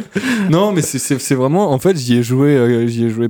Bon, pas énormément, j'y ai joué 6-7 heures. Et enfin, vraiment, je me suis dit, ok, donc en fait, c'est c'est Assassin's Creed au Japon, mais avec moins de thunes, quoi. Tu vois et donc, euh, Ah, t'es dur. Non, Mais mais avec c'est- des bah, renards qui tu courent. que le, Tellement le dur. budget, pour moi, enfin, ça paraît évident que le budget n'est pas le même que celui d'un Assassin's Ah Creed. oui, du coup, c'est ça pas le même budget, tout c'est son lot de, de, de petits soucis de réalisation qui est pas, qui est pas, je trouve, qui est pas au niveau. Il y a des petites entourloupes. Ouais. Ouais, les Des- roseaux qui sont animés à 2 FPS, ouais, Bah moi oui. Ouais, plus à non, la mais fin. même, même les, les dialogues entre les Les personnages. dialogues qu'il met de dos sont- pour pas, pour Ouais. pas avoir sont la. pas top et tout, tu Ouais. vois. Et, et- donc il y avait tous ces petits défauts là et il y avait pas, il y avait pas plus d'avantages que ça. En fait, je me suis dit, genre, bah, si j'ai envie de jouer à ça, je peux, je peux jouer à Assassin's Creed qui sera, euh, sera au moins mieux fini que ça. C'est ce que je pensais jusqu'à la sortie de Valhalla qui est en fait pas du tout fini. donc du coup peut-être. Ah oui, euh, parce qu'il est vraiment, euh, Après Valhalla, finalement, t'aurais peut-être plus apprécié Voilà, Ghost of Tsushima. Pour, Exactement. pour le coup, je trouve qu'il y a moins de moyens dans Ghost of Tsushima et ça se voit bien plus, mais par contre, je trouve qu'il est mieux fini. je trouve qu'il est ah plus non, abouti. voilà, Ah, il y c'est a pas a a tous ouais. ces- il y a pas tous ces problèmes et tout, mais super DA, mais un jeu qui est pff, très Ouais. moyen et qui, qui, enfin, qui apporte rien au genre. Bah, vu que c'est mon top 5, je vais quand même finir en disant qu'il est très bien. Voilà, moi je l'ai trouvé, moi je l'ai trouvé, je l'ai trouvé super pour toi. Pour moi. Voilà, voilà, je le, je le Non, conseille. mais à t'es pas, pas le seul. Hein. Mais C'est un quand jeu qui a été bien plébiscité cette année. qui a super euh, bien marché. ouais. C'est vrai. La- Pas- pas le- mais la le, presse, le- mais le public a bon joueurs. goût, Théo. Le public sait, le public knows. Ah putain. Euh, quand tu auras une PS5, ce sera le premier jeu que je t'offrirai dessus. Comme Eh ça, bien, tu pourras écoute, le faire il à ira 60. sur le bon coin. Voilà, si ça intéresse quelqu'un. Je un le rachèterai sur le bon coin pour te le rouvrir. en mettant une moustache. Euh, mon quatrième jeu, bah là je vais vite passer aussi parce qu'on en a parlé. En fait, j'ai pas réussi à choisir et j'ai mis Street of Rage 4 à égalité avec Hades. Voilà, comme ça j'ai mes deux jeux indépendants. Mais euh, tu triches. Ah, j'ai un peu Ah, triché. putain, euh. Il respecte pas les règles. Hein. Ouais, mais là je pouvais pas choisir. Bon, voilà, Street of Rage 4, j'ai adoré. Je l'ai fait avec Théo. C'était juicy euh, comme pas possible. Il y À avait cause une de Théo à science cause de l'impact. C'est parce que c'était avec Théo. On a vraiment passé un très moment. juicy. On a passé un moment incroyable tous les deux. Depuis, on s'est un peu perdu de vue, mais bon, maintenant ça va mieux. Euh, Street of Rage 4, bah, on a déjà tout dit, c'est excellent. C'est un jeu indépendant qui reprend tous les codes de, Street of Rage, euh, les premiers du nom, et c'est super bien fait. Voilà, je ne vais pas m'éterniser dessus. Hades, c'est pareil, c'est vraiment génial. euh, mais moi, j'y suis plus resté pour l'écriture que pour le gameplay.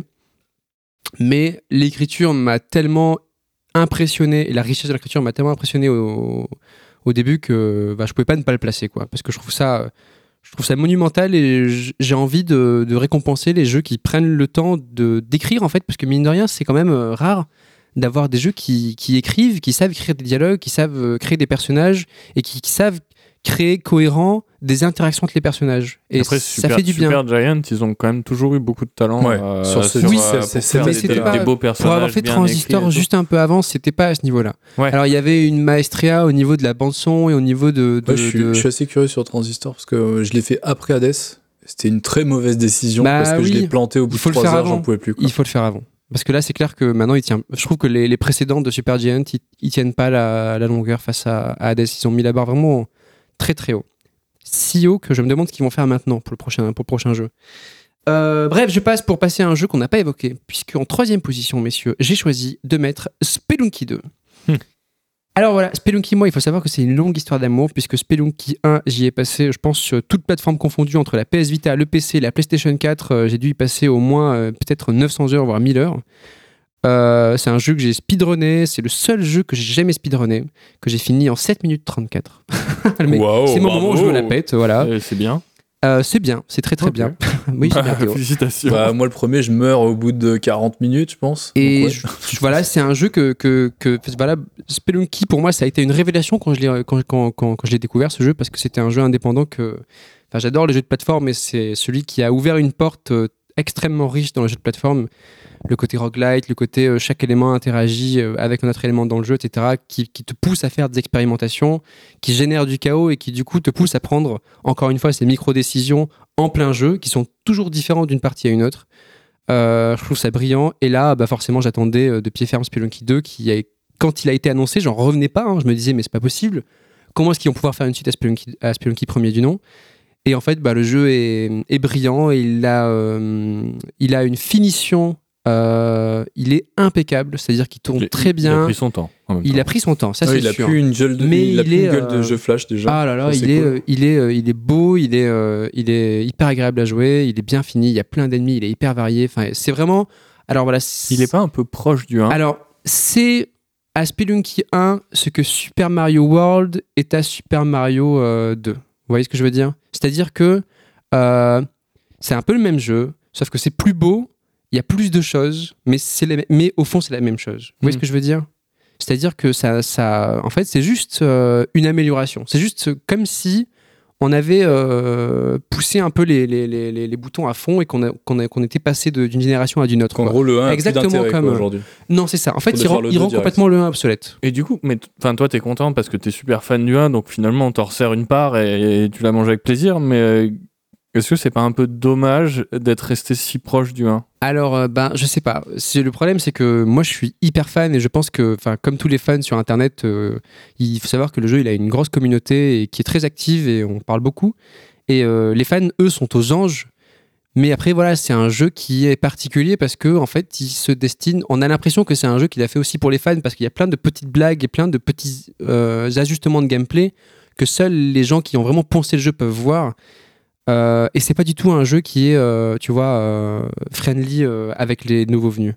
Parce qu'il est. Il a l'air plus dur que. Ah, si le 1 était vraiment dur, le 2, mais il est redoutable. Bah en fait, c'est C'est-à-dire que- Est-ce que c'est vraiment de la difficulté ou est-ce que c'est le fait que le- l'espèce de simulateur de chaos qu'est Spelunky a été poussé encore plus loin? Enfin, je veux dire, il est encore plus imprévisible, j'ai l'impression. Alors euh, non, il n'y a, il y a pas que ça. Euh, oui, c'est vrai qu'il est imprévisible parce que du coup, ils ajoutent une, une gestion des fluides comme la lave et l'eau qui du coup peuvent réagir de manière différente. mais des fois, tu comme, popes euh, dans un niveau, il y a des trucs qui pètent de partout, t'as même Ouais, pas ouais. fait un pas. En C'est fait, tu sais pas ce qui se passe. C'est vrai que c'est vrai que ça, ça, ça arrive, mais euh, surtout il est beaucoup plus euh, précis et il laisse beaucoup moins de, de marge de manœuvre aux joueurs. euh. Par exemple, dans le 1, tu pouvais vraiment un peu euh, cheater ton jeu si tu avais le jetpack, euh, tu vois, des, it- des items un peu pétés qui te facilitaient ta run, et n'importe qui, si, si se débrouillait bien, pouvait arriver à finir le jeu. Là, euh, Derek Yu, le créateur du jeu, il a dit Ouais, mais dans le 1, ce qui m'a un peu agacé, c'est qu'au bout d'un moment, en fait, euh, il y avait plein de gens qui utilisaient les mêmes techniques pour le finir. Mais maintenant, j'ai plus envie dit, jouer, plus envie que ça se passe comme ça. Et du coup, ce qui est vraiment brillant de la part du de, de Derek Yu et de Mouse Mouse, le studio de développement avec qui il a, avec qui a développé le jeu, c'est qu'ils ont réappris aux joueurs de Spelunky à jouer à Spelunky. C'est-à-dire qu'en gros, on avait de la mémoire musculaire en fait qui était notre pire ennemi en fait au début du jeu, tu vois. On se disait mais en fait euh, mince euh, la course ça marche plus pareil euh, et tu vois c'est très très subtil mais c'est plus du tout la même chose. Les ennemis sont, ont beaucoup plus de PV. et en plus de ça, tu as aussi les maps qui du coup suivent là où le 1 c'était une suite, une suite de 4 niveaux. Maintenant, tu as un système d'embranchement un peu comme Dead Cells, ce qui fait qu'en fait, d'une run à une autre, tu vas avoir euh, beaucoup beaucoup de choix. Euh, à tel point que si tu veux finir le jeu euh, d'une traite euh, avec la vraie fin, tu arrives sur une run qui dure 1h20, 1h30 et 1h30 de Spelunky, concentration maximale, je peux te dire, tu vois, tu sors, tu transpires quoi. Donc voilà, c'est brillant, les musiques sont géniales, le design est parfait. Je peux, peux que conseiller aux gens d'y jouer, mais après, je comprends tout à fait que ce soit pas la cam de plein de gens parce que c'est quand même très particulier. Et euh, voilà, je vais finir sur une heureuse nouvelle. Julien, tu te rappelles quand on a commencé ce podcast, tu m'as demandé quel était mon rêve, c'était d'avoir Spelunky sur Switch. Il a été annoncé il y a un mois. Spelunky 1 et Spelunky 2 arrivent sur Switch cet été. Faudra être patient. Voilà. Donc, Sachant qu'on a euh, déjà acheté le jeu. ah, mais je l'ai, je l'ai acheté sur toutes les plateformes déjà. Voilà. Donc, euh, un rêve est en train de se réaliser. Donc, normalement, si cette année, Wind Waker sort sur Switch, c'est-à-dire qu'en décembre, je peux mourir en paix. Voilà. Euh, mark my words. Bah, Euh, Ce sera très fait. optimiste. non, mais je mourrai en paix, paisiblement. Euh, voilà pour Spelunky 2. Et ensuite, en top 2, mes chers amis, j'ai choisi de placer Xenoblade Ah, Definitive Tu me Edition. dégoûtes. Et oui. Euh, eh bien, comment décrire Xenoblade si ce n'est que c'est peut-être euh, le JRPG de la génération euh, Wii, PS3, Xbox 360 Un JRPG qui s'inspirait beaucoup du, du, du MMORPG, c'est-à-dire dans le sens où il y avait un univers extrêmement vaste euh, à visiter, mais bon, pour le coup, tout seul. Les musiques sont flamboyantes. je sais pas si, si vous, messieurs, ça vous attire. Euh, Xenoblade euh, Ah, je l'ai attaqué, mais je l'ai lâché au bout de 20 heures parce que je suis passé à autre chose, j'avais plus le temps. Bah, c'est le défaut des JRPG, euh, c'est que bah, ça demande du temps et puis ça demande de, de rester euh, vraiment actif. Ouais, quoi. puis je trouve qu'il y a vraiment un problème de maîtrise du rythme, surtout. Dans Xenoblade? Ouais, j'ai un moment, il m'a laissé sur une aire d'autoroute et puis jamais Ouais. revenu me chercher. Quoi. Ouais, ouais. Et, Ouais, ouais, c'est vrai, il a un rythme en qui fait, est pas forcément euh, peut-être qu'il aurait fallu pousser 5 heures de plus pour que ça reparte de plus belle, mais en l'occurrence, c'est tombé pile au mauvais moment et j'avais plus forcément de temps à lui accorder. Après. Ouais, ouais, je comprends tout à fait. Moi, je l'ai fait d'une traite. En une semaine, ma copine est devenue folle. J'étais sur Ah le ouais, canapé, euh, allongé avec ma Switch Lite. Je me l'avais plus. J'ai passé, j'ai mis 80 heures, 80 heures en 6-7 jours. Je peux te dire, à la fin, quand j'ai laissé ma Switch, euh, elle, a, elle a poussé un long soupir de soulagement. Euh, jusqu'à ce que je relance Hades. Elle était un peu dégoûtée. Donc voilà, Xenoblade, euh, je sais que c'est pas forcément la cam de, de tout le monde, c'est vraiment un JRPG pur jus, très très shonen avec des personnages très archétypaux, euh, une musique complètement euh, inspirée des plus gros euh, mangas japonais. Ouais, les musiques sont folles. Ouais, elles sont folles, mais c'est vrai que c'est c'est un délire quoi. Il faut être dedans. Moi, je suis dedans depuis tout petit. C'est un mais- délire de 2010 surtout. et oui, en plus c'est un délire 2010, Ouais. mais un petit mot sur le remake qui est plutôt élégant, alors que c'est pas flamboyant hein, parce que ça reste de la Switch, surtout en portable, mais c'est très très propre. Euh, Framerate, ça tient bien? Non. Euh, non, pas du tout. du coup, pas top quand même comme remake. Bah, f- C'est-à-dire que si ça, ça c'est- stable quoi, mais c'est à 30 euh, et puis euh, la résolution est dynamique donc de temps en temps euh, t'as vraiment la résolution qui pique un peu les yeux ouais. Ouais, comme le 2 quoi. En ouais, fait. comme le 2. Ouais. Il vaut mieux y jouer en docké avec Xenoblade. Hein. Pas... Moi, j'ai joué en portable parce que j'ai que la Switch Lite, mais si vous avez une Switch normale, jouez-y en docké. Euh, petite remarque, juste, euh, le jeu euh, prend encore plus ce virage euh, japanime puisque le remake grossit les traits, les contours des personnages et, et va plus du côté Tales of, shaded, ouais. ouais, va plus du côté Tales of euh, du jeu vidéo que du côté euh, du côté Final Fantasy quoi. Voilà. Et ensuite, on va rester sur un JRPG pour mon top de l'année, puisque mon jeu numéro 1, Théo, tu l'avais deviné en off, c'est Persona 5 Royal. Il est encore une fois une jeu, un jeu de Et 2017. je vous, ai dit, je vous ai dit que ça sentait le réchauffer. J'ai un peu triché pour Persona 5 parce qu'en fait, Persona 5 Royal, c'est l'édition augmentée de Persona 5 qui est sortie du coup en 2017, qui était en plus un jeu qui était prévu initialement sur PlayStation 3 et qui est sorti à cheval sur deux générations. Euh, donc, euh, que dire sur Persona 5 qui n'a déjà été dit? Juste que la Persona 5 Royal euh, Edition euh, rajoute euh, bah, des sous-titres français, ce qui est énorme. Le jeu Ouais. passe intégralement en français, ce qui veut dire que les weebs comme moi peuvent jouer avec les voix japonaises et mettre le sous-titre français et on est à la maison. Parce que ton japonais n'est pas bon.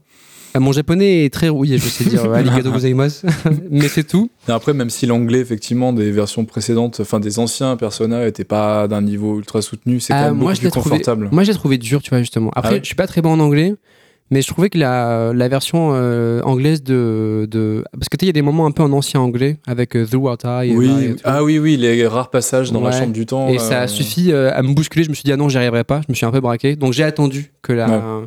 Ah, mais t'as raison, d'un point de vue accessibilité, c'est c'est ouf parce que le, mar- le marché français est tellement énorme pour les jeux japonais. que- Ouais. Et puis, la traduction est impec. C'est quand même un travail colossal de traduire un jeu qui est aussi, aussi riche. Ouais.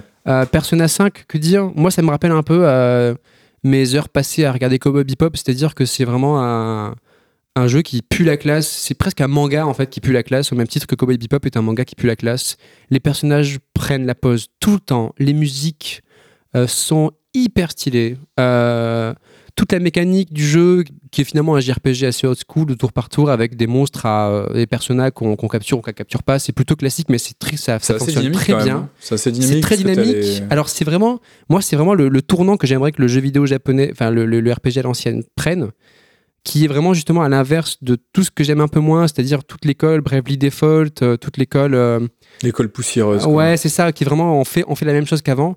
J'adore ce que personne n'a fait, c'est-à-dire réinterpréter ces codes-là en leur donnant du peps à travers justement euh, des animations dans le menu. Et en fait, mine de rien, tu fais pas grand-chose dans Persona, mais tout ce que tu fais, te- c'est tellement gratifiant d'un point de vue euh, juste retour de tu vois, le feeling de, de pousser des boutons quoi. C'est- je suis surpris cool. de voir euh, comment a pu l'interface parce qu'elle est tellement baroque que finalement je me disais cette interface en 2017 elle est géniale Ouais. et peut-être que dans 3 ans ce sera complètement Ah, has-been elle est avec ces trucs ultra colorés. folle. Elle est complètement folle. Alors c'est sûr que voilà, C'est sûrement exemple, la euh, même en plus qu'à l'époque. C'est sûr euh, que moi, par exemple, ma, ma copine s'y met en ce moment, euh, ce qui me permet d'être sur l'ordi et d'écouter des musiques en même temps, qu'elle régale. Euh, elle s'y met et au début, quand elle me voyageait, elle, se disait Oula, mais c'est quoi ce menu Tu vois, genre, on comprend rien. Il y a des Ah puis c'est les agressif quoi, c'est Ah ouais, rouge, c'est blanc, ça explose. tellement stylisé que forcément, ça fait un peu peur. Et en fait, euh, voilà, elle, hier, elle y a mis une heure, puis deux, puis en fait, euh, elle est rentrée dedans. Et, et en fait, euh, c'est un manga qui, en plus d'une finesse psychologique assez rare et d'une euh, intensité dramatique vraiment rarement vue dans le domaine du jeu vidéo. Donc, enfin, c'est génial, quoi. Vraiment, c'est génial. J'y vois peu de défauts, si ce n'est qu'il est vraiment long. Il est vraiment, vraiment, vraiment, vraiment, Tu vraiment en long. combien de temps? Là, j'ai pas fini, j'en suis à Ah. une soixantaine d'heures et je crois que j'en arrive à la moitié du jeu. Ah oui. Ouais, Ouais. je crois qu'en plus euh, la royale elle rajoute euh, des arcs en plus. Ouais, ouais. Oui, donc c'est long. C'est quand même un peu long. Extrêmement c'est une long. centaine d'heures déjà. C'est extrêmement long et puis il faut bien se dire aussi que euh, des fois ça arrive de passer euh, une poignée d'heures juste à passer des dialogues et à choisir Ouais. de, de manger tel bento plutôt que tel bento. euh, voilà, c'est vraiment euh, c'est vraiment un, un simulateur aussi de, de vie de lycéenne. Mm. quoi. Donc euh, il faut être dans le truc. Moi, je trouve, je trouve ça génial. C'est un, c'est bi- oh, c'est ultra paradoxal parce que c'est un des rares JRPG qui réussit à m'accrocher depuis très longtemps. Euh, moi, j'ai fait, euh, en fait, j'ai pas terminé le premier, enfin Persona 5 euh, court. Je l'ai lancé trois fois, trois runs de 30 heures, et en fait, j'ai toujours très envie d'y jouer, mais en fait, j'ai pas le courage parce que je sais que 70 heures de jeu. Ouais, et, ouais, ouais. et c'est paradoxal, je le refais à chaque fois, j'ai beaucoup de plaisir à le refaire. Là, je me suis pris la Royale, j'ai pas eu le temps de la faire non plus. Et euh, c'est un jeu qui, ouais, qui bénéficie d'une belle finesse d'écriture. Je pense qu'après, par contre, il y a des passages qui sont un petit peu plus, euh, pas cringe que d'autres, mais Bah, il y a des trucs un peu chiants un des peu fois, comme les, un peu un peu comme les, les, les Japanimes, en fait, t'as, t'as- t'as- t'as des fillers, en fait, t'as des moments qui sont un peu moins intenses dramatiquement pour faire un peu remplissage entre deux arcs narratifs, Ah, si tu c'est pas ça, il y a certains boss, moi, que je, enfin, certains arcs complets carrément, je trouve un peu à côté de, Ouais. à côté de leur pompe, euh, ou du moins des, des petits trucs qui me gênent un peu. Ouais, ouais. Et c'est ce genre de choses qui à chaque fois me font baisser euh, d'implication, et j'ai toujours envie de le reprendre, mais c'est un truc je laisse de côté, puis tu reprends pas un JRPG 4 mois plus tard. hein. Alors, euh, si jamais, tu. Ouais. si jamais tu, tu veux te, te redonner envie d'y jouer, moi, le seul truc que je fais, c'est que juste j'écoute une musique généralement et je me dis, Ah oui. Je replongerai bien Mais personnage. j'ai la BO euh, à côté, donc euh, bon. Voilà, tellement cool. Et si je pouvais te conseiller un seul JRPG pour commencer, Théo, j'hésiterais entre, Ouais, Yakuza, entre Xenoblade et. Oui, mais Yakuza, je l'ai pas encore fait. il- pour le coup, euh, Persona me fait vachement plus envie que Xenoblade. Ouais, ouais. Tu vois Mais mais, beaucoup euh, mais bon, le, voilà, ouais. le problème, en fait, euh, vous avez mis le doigt dessus, quoi. C'est que j'ai- j'ai. Pas le courage de me lancer dans. mais t'as pas le courage, tu Non, joues mais- deux heures à Rocket League tous les jours, tu Oui, peux lancer mais c'est Persona pas quand même. pareil, il faut devenir bon, monsieur, ça prend du temps. mais, euh, Mais tu non, peux. mais ce que je veux dire, c'est c'est comme des fois, euh, tu sais, t'as un bouquin qui est énorme, tu vois, Ouais, un vrai ouais. pavé. C'est vrai que et- c'est intimidant. c'est intimidant, voilà, c'est Mm. intimidant. Tu te dis, Ouais, mince, euh, pff, allez, il faut que je le fasse. C'est intimidant. je comprends tout à fait. Après, quand t'es Et- dedans, tu kiffes, hein, vraiment. euh, Ah Persona, c'est vraiment. c'est toujours facile à dire de l'extérieur. C'est- C'est c'est la recette traditionnelle, mais super modernisée, dans un contexte contemporain, avec euh, une, une finesse de d'intégration de mécanique de jeu. Si tu veux, la vie lycéenne, c'est vraiment euh, tout l'aspect leveling aussi Mhm. du personnage qui est lié à tout ça, l'aspect relationnel, enfin le, le côté euh, dating sim un peu, Ouais, ouais. dating sim pardon. Euh, donc euh, travailler ses relations avec les différents personnages pour débloquer des synergies, c'est vraiment un jeu très très riche. Et en fait, quand tu tombes dedans, euh, Mhm. tu as beaucoup de mal à le, à le lâcher en fait. Oui, t'as du mal à lâcher parce qu'il est riche et en même temps, toutes les transitions, que ce soit d'un menu à un autre, d'un lieu à un autre, elles sont d'une élégance Ah, folle. c'est en un truc d'esthète Et quoi. si tu veux, c'est- tu restes. Ouais, c'est vraiment ça. C'est- Mais c'est comme Cowboy Bebop, c'est vraiment un truc d'esthète. Et, euh, et je voulais finir sur une note que j'ai complètement oubliée. Ah oui, si c'est intimide. Euh, bon alors en fait le mieux ça aurait été qu'il y ait une version Switch qui sorte parce que comme ça tu peux le faire de temps en temps dans le lit et tout parce que ça s'y prête extrêmement bien mais bon c'est pas encore le cas peut-être un jour ça arrivera mais j'en doute Je suis pas sûr. ouais. Euh, mais par Bah, contre ils sont euh, cons, ils sortent Joker dans Smash Bros, mais ils sortent pas le jeu quoi. bah ouais c'est clair mais par contre euh, si je peux si je peux te conseiller c'est de le prendre juste sans pression et tu te fais une ou deux heures par jour en fait sans pression tu vois et puis Ah tu ouais, mets mais que tu veux, une ou euh, deux heures par c'est déjà jour. beaucoup, une ou pour deux heures trois par mois pour le finir. Oui, mais un il arrivera un moment à te happer et il y a un jour où tu mettras 6 heures plutôt que 2, Ouais. tu vois, euh, comme, comme moi en fait. Et moi, regarde, j'ai pris mon temps, je l'ai acheté, euh, c'était au début du confinement, je pensais que ça allait être mon jeu du confinement. Et tu vois, je passe à autre chose, je reviens, euh, et puis euh, en fait, je me rends compte que c'est le jeu de, jeu de mon année en fait, parce que c'est le jeu je sur lequel je préfère ouais. passer du temps. Et j'ai presque pas envie de le finir, tellement je me sens bien dans cet univers. Tu vois. Tellement t'as pas envie de finir Ouais. 2020 quoi. Je... tellement Ouais, j'ai aimé faut que je trouve 2020. un médecin qui me fasse un arrêt de travail euh, Ouais. de 2-3 mois, tu vois. Fais comme moi, euh, un bon chômage. oui, c'est vrai. Ouais, ça aide hein, bizarrement, tu trouves du aide, temps d'un coup. ça, euh. il faut- ouais, bah, les JRPG, c'est un truc. Il faut avoir un peu de temps, quoi. Et voilà pour mon top, euh, messieurs. Je suis content d'avoir partagé ça avec vous. Je suis content que vous ayez partagé les vôtres avec moi. C'était un bon moment. C'est vrai que ça nous euh, a, ça nous a retrouve, rapprochés. je retrouve beaucoup. Bah, D'ailleurs, on s'est rapprochés physiquement. euh. Ouais.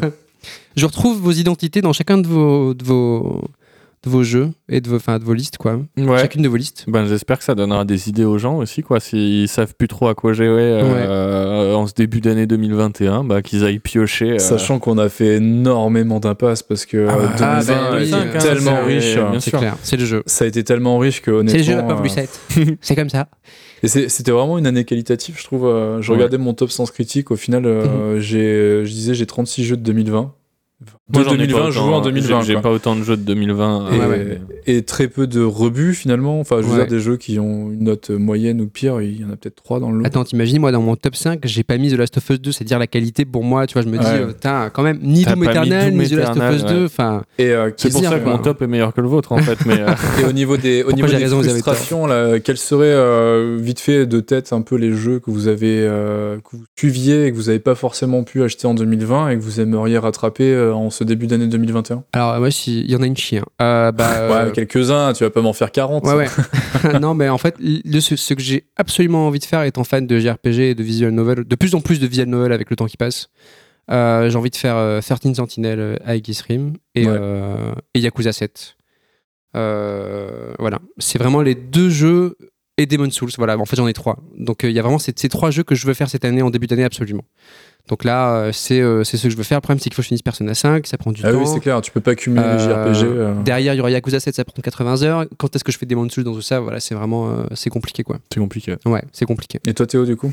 Ah bah moi ma, ma, ma frustration c'est ça va être la même que l'an dernier en fait c'est-à-dire que je- ça fait depuis super longtemps que j'ai envie de faire Disco Elysium je l'ai toujours pas fait Bah Là, c'est ouais. l'occasion avec la, la C'est trad FR. il, hein. est, il, est, il est arrivé en français bah en fait c'est que ouais déjà en fin d'année dernière je me disais putain il faut quand même que je fasse Disco Elysium tout le monde en parle et tout euh, c'est terrible quoi je l'ai pas T'en fait ai parlé, je l'ai t'en pas fait rien eu à foutre, Ouais, bizarrement, ouais, hein. je l'ai- je l'ai pas fait de l'année et là il est sorti en français donc je me suis dit là j'ai plus le choix donc euh, voilà L'appel C'est du le ballon prochain. rond. et Death Stranding aussi voilà Ah oui, c'est Ah oui, c'est pareil. Stranding, mais c'est pas 2000... ouais, version PC 2020. Version Ouais. PC, oui, parce que moi j'avais envie de le faire euh, sur PC depuis que j'ai su qu'il était annoncé euh, sur PC. Il Ouais. est sorti sur PC, puis je l'ai pas fait.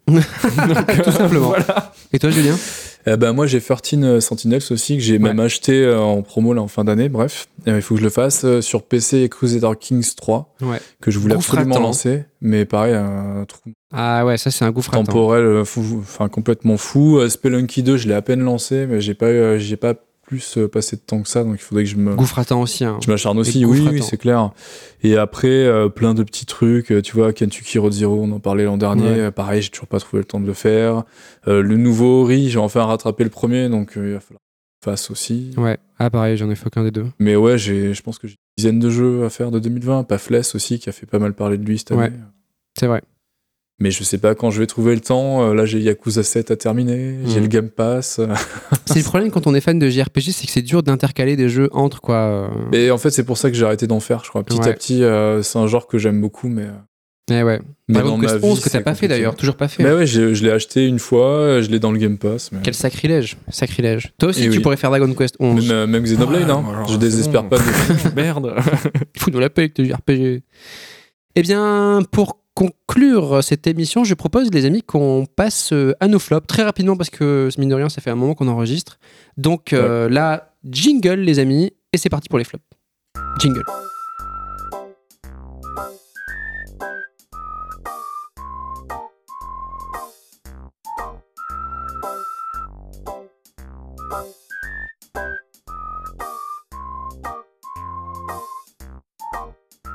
Eh bien, messieurs, je pense qu'on a été vraiment euh, gentils, voire mielleux avec tous ces jeux qu'on aimait. Je pense qu'il est temps d'être un peu plus méchant et de montrer un peu les dents. On Et a de- la haine. et de un peu euh, parler de ces jeux qui nous ont déçus ou de ces événements qui nous ont déçus. Bref, euh, c'est le moment des flops. Euh, je propose que tu commences, Théo, encore une fois. Tiens, t'as commencé juste avant, Ouais. tu commences encore. Bah moi mon flop c'est 2020. Euh, c'est original. Mais euh, non, sinon euh, mon flop vidéoludique, je dirais que euh, c'est un jeu que j'avais même oublié jusqu'au moment de- d'écrire un petit peu Mais cette peut-être euh, qu'on l'a cette oublié nous top, aussi parce pense que je vois vous pas du tout. complètement Mais oublié. c'est? Dire et c'est un peu triste en fait. C'est euh, Warcraft 3 Reforged. Ah putain, oui. Voilà. C'est cette année. Hein, donc Ah. euh, voilà, moi j'avais j'avais échappé au remake jusque là, mais maintenant je vous mets un je vous mets un, ri- un- un remake, mais dans le flop, donc ça va. Ah bah euh, ouais, il mérite quoi. Bravo. J'étais pas particulièrement hypé par le jeu, tu vois. Euh, bon, parce que c'était c'est un jeu que je connais quand même très bien, tu vois. C'est c'est- enfin c'est un jeu qui est important pour moi, tu vois, parce Ouais. que c'est dans mon parcours de T'as joueur. forgé, ouais. Il m'a- Même en tant Il que t'a reforgé même. non, il m'a pas, pas justement. c'est- C'est c'est le problème, c'est qu'il m'a pas reforgé, tu vois. Mais c'est- ouais, c'est un jeu qui, qui est super important. J'y ai passé, j'ai passé des centaines d'heures quand j'étais euh, quand j'étais plus jeune. Enfin, il est génial, il est excellent, Ouais. quoi. Parce Ouais. que c'était vraiment la qualité Blizzard à l'époque. T'avais un jeu qui était, enfin, c'est un jeu de stratégie À l'époque. qui arrivait en même temps à avoir une histoire euh, qui était super intéressante, euh, des, des cinématiques qui étaient euh, qui étaient complètement incroyables, tu vois. Donc là, quand ils l'ont annoncé, je me suis dit, bah, genre, Yes. bah, ouais. trop bien. Trop bien la Madeleine. Trop bien, euh, genre, je suis content, voilà. Ouais. J'y remettrai pas 500 heures comme quand j'étais gamin, mais Ouais, euh, je serais content de, de refaire refaire, le la scénar, campagne, d'y jouer un petit peu comme ça et tout. Madeleine. Puis après, bah, j'ai pas trop suivi là comme autour du jeu. Je me suis juste dit, bah vas-y, je le prends quand il sort et je serai Mhm. juste content. Et puis il est sorti. Et alors, comment ça s'est passé? Et là, c'était l'incident. Raconte-nous ton Euh, expérience. non, mais on s'en est, ape- on s'est aperçu qu'en fait, euh, bah, juste bizarre, ils ont, on avait littéralement rien à branler du jeu. Il y a que ça comme, euh, il a que ça comme explication, quoi. Genre, on dirait qu'ils ont, ils ont oublié qu'ils avaient un remake à faire et qu'ils se sont réveillés une semaine avant. Tu sais, comme quand t'as un DM de maths à rendre. c'était. Ah mais merde Ah, putain, merde, Ça sort quand 3, Je suis con. Et euh, bah Ils non, vont faire mais pareil avec Overwatch 2, je pense. Mais non, mais là, Ils font pareil avec Overwatch 2. Enfin, complètement. C'est mon chien qui a mangé Overwatch 2, euh, peut-être que la semaine Oui, prochaine. plus, il, euh, avait, il avait été repoussé, euh, mais enfin non, mais là c'était en fait c'est catastrophique. Je sais pas si vous avez un peu suivi quand il est quand il est sorti, mais enfin, il y, a rien, il y a rien qui va en Mm. fait, si tu veux. Moi, j'ai pas du tout suivi, j'ai eh même pas ben, vu un test Euh, ou J'ai lu le test de Gamecult et effectivement, Eh c'était. ben, wow. c'est moche, Ouais. ça tourne pas bien. Ah, Alors que c'est un pas vieux bien. jeu quand Ah même. ouais. hein. Ah, pas- Ouais, la, la vieux à l'échelle du jeu vidéo, c'est euh, Ouais. Ancien, ancient. Mais oui, mais C'est c'est c'est- c'est- oui, profondément ancien. C'est un grand-père, quoi. Ouais. C'était bourré de bugs. Ah lui, était, enfin, lui était moins bonne que, que lui de, de base. Incroyable. Euh, Ah, il l'a genre- rendu moins bon en plus, quoi. C'est c'est un downgrade sur quasiment tous les trucs. Je Génial. veux dire, T'as eu le- les modes aussi. Oui, il, Le alors support voilà, des ils ont modes, juste dit, euh, c'est, enfin, Warcraft 3, c'est un jeu qui a, qui a vu la naissance de, enfin, qui était super ouvert pour les modes. Ouais. Enfin, c'est, c'est Warcraft 3 qui a donné naissance à Dota et Ouais, LoL, tu Dota, vois, typiquement. Enfin, juste ça, c'est quand même pas rien, quoi. Clairement. Et, euh, et là, ils ont dit, bah non, les modes, si vous faites un mode, genre, il nous appartient. Hmm. Voilà. Génial. En plus, Niquez-vous. si tu voulais recharger, parce qu'il y avait encore des gens qui jouaient à Warcraft 3, si tu voulais charger Ah oui, tes, tes ils ont- anciennes maps, elles marchaient plus. Aïe, aïe. Euh, je veux dire, artistiquement, ils ont fait des choix qui étaient super discutables. Ils ont promis plein de choses qu'ils n'ont pas faites. Ils ont dit on a refait toutes les cutscenes et tout. Parce qu'à l'époque, tu vois, c'était des cutscenes de RTS, donc Ouais. c'était vu de haut avec euh, juste les dialogues. Mais t'avais quand, dit- des... t'avais quand même des. T'as euh, quelques cinématiques qui sont oui, incroyables, mais t'as ouais. plein, de- enfin, plein de dialogues qui sont juste Oui, vidéo. et là, ils avaient dit on refait tout, on vous met plein de cutscenes. Ouais, il y genre avait des 4 caméras heures de cutscenes au ras en du sol plus, pour voir les modèles de avec perso. une vraie mise en scène et tout, ben ils l'ont juste pas fait. Euh, ils ont mis à jour le jeu que les gens avaient, euh, c'est-à-dire le, le- le vrai Warcraft 3 sur le launcher Et oui, à t'étais Battle.net, ils l'ont mis à jour. euh, tu pouvais plus regarder l'ancienne version. Enfin, Oh non, les du bâtards. coup, il fallait juste pas mettre à jour, tu vois. Enfin, c'était. euh, Ah, mais et- attends, mais tu payais. Du coup, le jeu était gratuit pour les gens qui avaient. euh, non, mais en fait, tu pouvais, re- tu pou- ils ont mis à jour le Warcraft ancien hein, Ouais. et du coup, ils ont rapporté euh, bah, plein de bugs, une nuit un peu pourrie et tout, alors Ouais. que le jeu en l'état marchait Ah, très bien et que les gens auraient juste aimé y jouer, tu vois. Enfin, c'était, c'était, c'est vraiment n'importe quoi. Il y Le a eu- chaos. Il y a eu aucun travail Ouais, qui a été fait dessus. C'est un remake qui apporte littéralement rien, qui est vraiment un downgrade sur, sur quasiment tous les points. C'est, c'est même Bah, il a des beaux modèles de personnages, non? C'est pas tout. oui, mais pas, pas pour tous les personnages. Ah, en il y en a plein qui sont pas beaux et tout. Enfin, ils ont vendu ça à 30 balles. Enfin, c'est une honte en fait. Ouais. Et, euh, et c'est dommage parce que c'était un, c'était un super jeu. Ça aurait été l'occasion de le faire découvrir à une Ouais. nouvelle génération de joueurs parce que le jeu reste euh, excellent encore maintenant. Et c'est décevant aussi de la part de Blizzard. Quoi. Je Bah, sais pas ni- si vous vous ouais. souvenez quoi. À un moment, genre. euh, Enfin, moi, quand j'étais gamin ou même ado, enfin, il y avait un, un jeu Blizzard qui sortait, tu savais Mm. que c'était un bon jeu, tu vois. Genre, clair. tu savais qu'il allait être polish, qu'il allait pas avoir de bugs, que ça allait être bien et tout. Mm. Et là, depuis quelques années, ben, Blizzard, euh, qu'ils ça se va. sont un peu lancés dans une entreprise de sabordage de leurs jeux vidéo depuis quelques, Bah quelques ouais, ça années. va, je Entre Diablo sur téléphone. Ouais, non, Overwatch mais c'est 2. Exactement. euh, Enfin, Reprenez-vous, quoi. Qu'est-ce qui se passe Moi, je sais euh, pas, merde. juste euh, niquez-vous, Blizzard. Ouais, Enfin, là, ouais, ouais, hein. Mais oui, mais c'est Mais ce dommage, passé, tu vois, en fait, genre, ils c'est un- avaient- c'est un, c'est un mastodonte qui faisait que des super bons jeux et tout. Enfin, il y avait vraiment. ça le- plus. Ben ouais. Ils ont plus la même aura, de toute façon. Bah ouais, mais c'est c'est triste. Ouais. Ouais, mais tu sais, il y a des gens qui faisaient pareil avec Atari. Oui. Au bout d'un moment, faut faire son deuil. Le, C'est ça, oui. le milieu Ouais, évolue. ouais, mais ça fait mal et du coup c'est pour ça que dans mon flop c'est Warcraft 3, Reforged et, et Blizzard. Eh bien, merci de partager ta déception. Julien, Bah, Ton et notre flop, euh, du coup, euh, oui, je crois. flop. ouais. Euh, Cyberpunk 2077, euh, je suis un énorme fan de Witcher 3, c'est mon RPG occidental préféré. J'avais des attentes quand même assez modérées vis-à-vis de Cyberpunk et c'est pas forcément un jeu que je considère comme mauvais, peut-être contrairement à toi. Je considère que c'est un bon jeu, mais qui est excessivement décevant compte tenu de, de la communication de, de, de CD Projekt, euh, du temps de développement qui a été alloué pour faire ce jeu, des conditions de développement qui ont mis à genoux euh, des, des centaines de personnes, et en fait, le résultat, c'est de l'état dans lequel il sort quoi. Et du ouais, marketing l'état dans lequel il sort. aussi. euh, des non-dits sur la qualité euh, du jeu sur certaines plateformes, et au final, on se retrouve avec un GTA éclaté au sol. Enfin, je veux dire, le jeu, le jeu n'arrive même pas à Putain, faire ce toi, que tu vas GTA pas te 3 faire des copains. là. bah, je, je suis pas là pour me faire des amis, de toute façon, je vous ai déjà. hein. non, mais je veux dire, tu, tu joues à un sous GTA avec une ville, certes, super belle, là-dessus je reviendrai pas, mais Ouais. avec une IA qui est incapable de conduire une bagnole comme en, en- en 90, quoi, enfin, sans déconner. Ouais, ouais. Euh, je veux dire, j'ai- osé faire des courses dans le jeu. Euh, L'IA, elle triche plus qu'à Mario Kart. Elle arrête pas de se TP derrière toi. Et tu le vois sur le radar, ces petits points qui clignotent. Ouais, ça, et des marrant. fois, la voiture se TP devant toi. Enfin, je veux dire, mais, mais, mais où Où est-ce qu'on est quoi? On est dans une production à plusieurs millions d'euros, mais c'est pas possible. Ouais. Vous avez même pas pris un, un consultant spécial sur une IA pour les mecs qui conduisent des bagnoles. Vous l'avez pas débauché chez Rockstar ou je sais où. Enfin, Ouais. je sais pas. Je sais pas. Et puis, euh, et puis pour le reste, bah c'est pas un RPG. Après, c'est ça dépend des attentes qu'on a, mais euh, Mais c'est un sous Deus, enfin c'est un mauvais immersive sim, c'est un mauvais GTA C'est like. pas, c'est pas un immersive sim. Bah ouais, c'est un immersive sim qui mais qui te laisse que deux façons de faire un- une mission. Ouais. C'est euh, et malgré tout, j'aime le jeu sur bien des aspects. Il a de, de franches réussites sur l'écriture de certains personnages, certains arcs scénaristiques.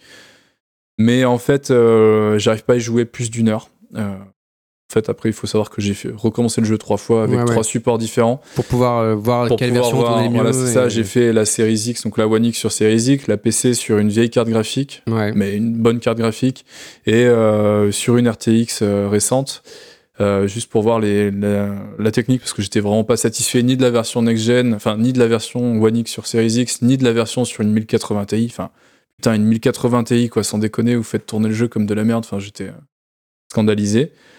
Et euh, là, j'ai trouvé une configuration satisfaisante où le jeu est beau, mais, euh, mais tous les autres aspects m'en sortent Ouais. régulièrement. J'arrive pas à jouer plus d'une heure parce que le jeu me gonfle au bout d'une heure, parce qu'il y a un truc qui m'a cassé l'immersion. Donc, euh, ouais, c'est une très grosse déception. Et pourtant, Witcher 3, je l'ai fait à la sortie, il était pété de bugs aussi. Ouais, et T'étais passé outre. et c'était pas le souci, quoi. Ouais, ouais. C'était vraiment pas le souci. Ben écoute, euh, je, te, je te suis totalement. Euh, C'est ton flop aussi. C'est mon flop aussi complètement. Euh, j'en ai- j'en attendais rien, j'étais quand même dessus. non mais disons que j'étais. euh, Enfin voilà, je- en fait, je sais pas quoi dire d'autre que c'est un épouvantable gâchis de temps, d'argent, euh, d'énergie. De gens, quoi. Euh, un gâchis humain. Alors certes, moi c'est pareil, j'ai fait le jeu, on l'a fait ensemble d'ailleurs à peu près au même moment et il y a des choses que je sauve des fois de temps en temps, les étoiles salines, il y a une bonne scène avec une- le bon personnage, avec voilà, on vient de faire une fusillade qui était pas si mauvaise et finalement on se laisse prendre pendant une heure ou deux heures dans, dans, dans, cet univers-là. Mais quoi qu'il arrive, même s'il y a plein de points positifs, en fait, je peux pas sauver. J'arrive pas à, sauver euh, tout ce que ce jeu euh, dégage en fait et son aura euh, que je trouve en fait pourri et et vraiment nécrosé jusqu'à la moelle quoi. Je trouve que ce qui s'est passé entre les mensonges marketing, la hype grandissante, la déception de joueurs, le, le, le- le chaos à la sortie entre ces versions-là qui tournaient bien, celles-là qui étaient atroces, euh, le chaos d'optimisation, euh, le chaos même au sein du jeu lui-même parce qu'il prend des angles qui poussent pas, il y a d'autres où c'est poussé, enfin on comprend pas grand-chose. Tout ça, ça manque d'unité, ça manque d'âme en fait et, et c'est bien triste parce que je pense qu'il y avait des gens très talentueux sur le jeu. Ah oui, oui, ça Euh, se ressent à et, plein de euh, moments, mais euh, Et je trouve ça dommage, quoi. Je trouve ça dommage. Voilà, c'est le, le mot de la fin euh, Ouais, moi. moi. je suis un peu plus mesuré quand même. Ouais. Tu vois, je, enfin, il est pas, il est pas dans mon top, hein, Mm. mais euh, si on met de côté tout ce qui a été euh, développement, tout ce qui a été marketing, si on met de côté les versions PS4 et Xbox One, si Ça on commence à faire beaucoup de choses. voilà, non mais je veux dire, si tu mets tout ce qu'il y a Les autour bugs. du jeu, Ouais. non mais bah Même oui, dans le jeu. voilà, le jeu il est pas fini, donc si- si vous y avez pas joué, moi je vous dis n'y jouez pas maintenant. Ouais, Enfin, attendez une enhanced vous allez, comme vous tous allez les sûrement jeux, être euh. déçu, même si vous appréciez beaucoup le jeu. Il y a sûrement des trucs qui vont vous frustrer, vous décevoir, parce que il est en l'état, il est pas fini. Il y a plein de bugs, il y a même des zones entières. T'as l'impression qu'ils ont juste pas terminé et tout. Donc c'est c'est vraiment dommage. Après, moi j'ai mis quoi 60 heures sur le jeu. euh, c'est pas mal. Ouais, C'est pas mal, j'ai pas passé un- j'ai pas passé du un- coup, effectivement. J'ai pas passé un mauvais moment, si tu veux. Après, c'est pas, c'est pas du tout. euh, Enfin, pour moi, ce sera ni Gotti. euh, ce Mm. sera, ce sera pas. Il, il atteindra pas, si tu veux. Pour moi, il atteindra pas l'aura qu'a pu avoir euh, The Witcher 3. Il est pas révolutionnaire sur aucun point. Mais Witcher 3 l'était pas non plus. C'est juste que ce qu'il faisait, il le faisait Il faisait excellemment bien, tu vois. mais ouais, mais là, non, mais là, c'est un jeu qui, qui est pas mal, qui te raconte une histoire qui te la raconte pas trop mal, même si le rythme Pas tout est le pas, temps, le, pas le rythme est pas top, le, le, fu- le- le gameplay et ben, l'infiltration est toute pourrie. Le gun- les, Attends. les, fusillades, bien, les fusillades sont pas Ah, mais mal. attends, c'était censé être le jeu le mieux écrit de l'année et finalement il se retrouve juste pas le piqué. cas. Il se retrouve, euh, tu vois, à la, C'est pas le cas, et en plus il est pas même, fini, et en plus ils ont pas eu le temps de le terminer, et ça Ah. je pense que ce- ça aide pas. Ouais. Après voilà, je pense que enfin, si quelqu'un pour quelqu'un qui l'a pas fait, t'attends 6 mois, une, ou alors une enhanced édition, ou alors Ouais, qu'il y ait plein de patchs, tu le fais, je pense que tu passeras un bon moment. Ouais. On Après, il faut je pas y arriver des- avec ouais. des attentes euh, super élevées. Sans, sans être devin, je doute qu'une enhanced édition réussisse à, à faire atteindre euh, à Cyberpunk le, on va dire la, la target qu'il avait quoi. Non, mais De toute jamais. façon, il ça, ça ne réparera pas le jeu. Ça le, Non. il sera un peu moins Mais cassé, si, en fait, mais si, ça va pas le sauver. ça Oui, mais ça va pas le sauver, c'est ce que je veux dire. De toute façon, ça- est pas en fait. Oui, mais Ouais. ça, ça réparera pas sa réputation. C'est foutu pour lui. Il a raté le coche. T'as En vu fait, les, il, les ventes? il a raté son lancement. euh, voilà, c'est. Il ouais, il oui, non, son mais je veux dire. lancement, oui euh, non, hein, il Oui, mais c'est sûr que non, mais euh, au niveau des ventes et de, l'argent qu'il a engrangé, ça j'en doute pas. critique aussi. Enfin, je veux dire, c'est Oui, mais bon. c'est juste scandaleux. Je pense que la, réputation des joueurs et la, déce- et la déception des joueurs, en fait, elle est, elle est à la hauteur de la hype qui était démesurée avant la sortie du jeu. Ouais. Et du coup, en fait, je pense que ça, c'est un lien de confiance, mine de rien, qui très précieux que CD Projekt avait avec ses, avec ses, ses joueurs. C'est dommage. ouais. Et euh, ce lien très précieux, et là, il a quand même été bien, Oui. bien. Alors, il y a quelques, il y a toujours des réfractaires qui disent, moi, j'aime toujours, etc. Le jeu est génial, etc.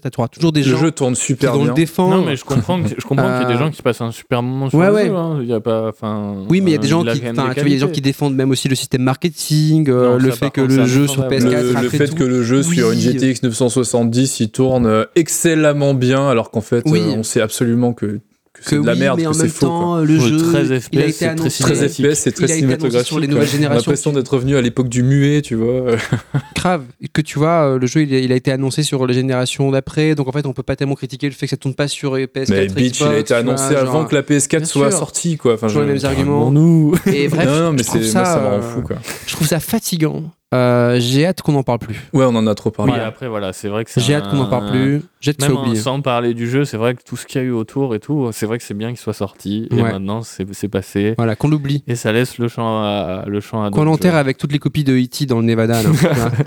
Non, non non mais il mérite pas c'est ça ce que dit Théo c'est pas un mauvais jeu Moi, c'est pour ça que là, nos avis en divergent. et moi, c'est énorme non mais nos, avis divergent moi je, je je je trouve pas que ce soit un bon jeu du tout hein. il y a plein de moments que je sauve mais enfin voilà bon c'est- là c'est là que la vie est très subjective euh, là où, où vous vous Ben, vous chacun ses goûts, oui fait, voilà c'est ça moi hein. je oui euh, ouais. je Moi, pour moi, c'est pas un mauvais jeu, c'est sûr. Ouais. C'est pas un jeu excellent, par contre. Pas du Ouais. tout. Oui, mais C'est après, il y a un entre-deux quoi. qui est quand même assez vaste. Alors là, tu cherches par contre. c'est un mode se finir. Mais c'est marrant parce que. Non, ouais. Ils sont à peu près au même me lance niveau, pas c'est ça eh bien messieurs euh, je crois que c'est le mot de la fin. On a passé un très bon moment. Moi, en tout cas, j'ai passé un très bon moment avec vous. J'espère Oui, que vous oui. aussi. On espère que vous aussi. Ouais. Oui, voilà. Peut-être que pour vous, c'était de la cacophonie. Tant pis. Euh, on est ravis d'avoir euh, enregistré cette émission ensemble. On est ravis de se retrouver. On espère se retrouver très rapidement pour un sujet euh, qu'on va pas trop teaser dans le, dans le doute. Pour le mot de la fin, messieurs, je propose que pour dire au revoir à nos éditeurs, on se souhaite aussi le meilleur pour 2021. Qu'est-ce que vous souhaitez pour 2021 Julien tu Et souhaites ben, euh, plus donner les sais pas les cartouches, peut-être, Ouais. qu'on puisse euh, se réunir un peu plus souvent euh, qu'en 2020 pour, pour parler de, de jeux qui nous font plaisir. ou plus de bonnes cartouches à lécher. Exactement. Euh, ma langue euh, s'est trouvée bien désappointée en fin d'année, Profite de la métaphore. c'est ça. Euh, et après, en termes de jeu, bah, Hitman 3 qui sort très très vite, parce que là, je suis à fond dans le 2 en ce moment. Euh, un nouveau jeu Arkane qui sort, Deathloop. Deathloop. Ouais, c'est. Très très envie de Deathloop aussi. Peut-être euh, Monster Hunter Rise en espérant qu'ils sont, euh, qu'ils soient à peu près aussi bons que Monster Hunter World. Il le sera. Ah, si je peux te faire Euh, confiance. Théo, toi Eh ben, écoute, on est plutôt raccord cette fois parce que moi, est-ce que. Julien va me Si dire. je devais juste euh, citer deux noms que j'attends vraiment pour 2021, je dirais Monster Hunter Rise. Hmm, J'ai pas testé la démo encore. ouais. Il faut, il faut qu'on la je teste. faire en rentrant. Mais il faut qu'on la teste ensemble. Et Pas Deathloop. grave, on peut jouer en multi. Deathloop. Deathloop, ouais, ça a l'air, euh, ça a l'air vraiment chouette. Le concept Deathloop. a l'air trop cool. Ouais. hein. Eh bien, écoute, euh, écoutez, même. Et toi Merci de poser la question. euh. Non, c'est assez rare pour que ce soit signalé. Euh, ben moi, c'est pareil. Monster Hunter Rise, surtout et avant tout, parce que bah, j'étais moyen, moyen chaud. J'étais pas tellement. Et puis là, j'ai fait la démo, j'ai fait OK, c'est purement ma cam. Donc, euh, je suis, j'ai très hâte. Et puis de Spelunky 2 sur Switch. Voilà. Spelunky 1 et 2 sur Switch que je vais refaire. Euh, je pense qu'on peut vous faire des bisous. On vous dit au revoir. Euh, On vous embrasse. On espère vous voir bientôt. Et on espère que vous nous écoutez toujours avec autant de plaisir. En tout cas, avec autant de plaisir que nous, on a d'enregistrer. Euh, Si c'est le cas, en tout cas, vous pouvez toujours nous laisser euh, une petite note sur euh, vos lecteurs de podcast et, euh, et interagir avec nous sur Twitter, euh, at NLPLC Podcast. Eh bien écoutez, merci pour tout. À bientôt. Et à très bientôt en 2021. À plus.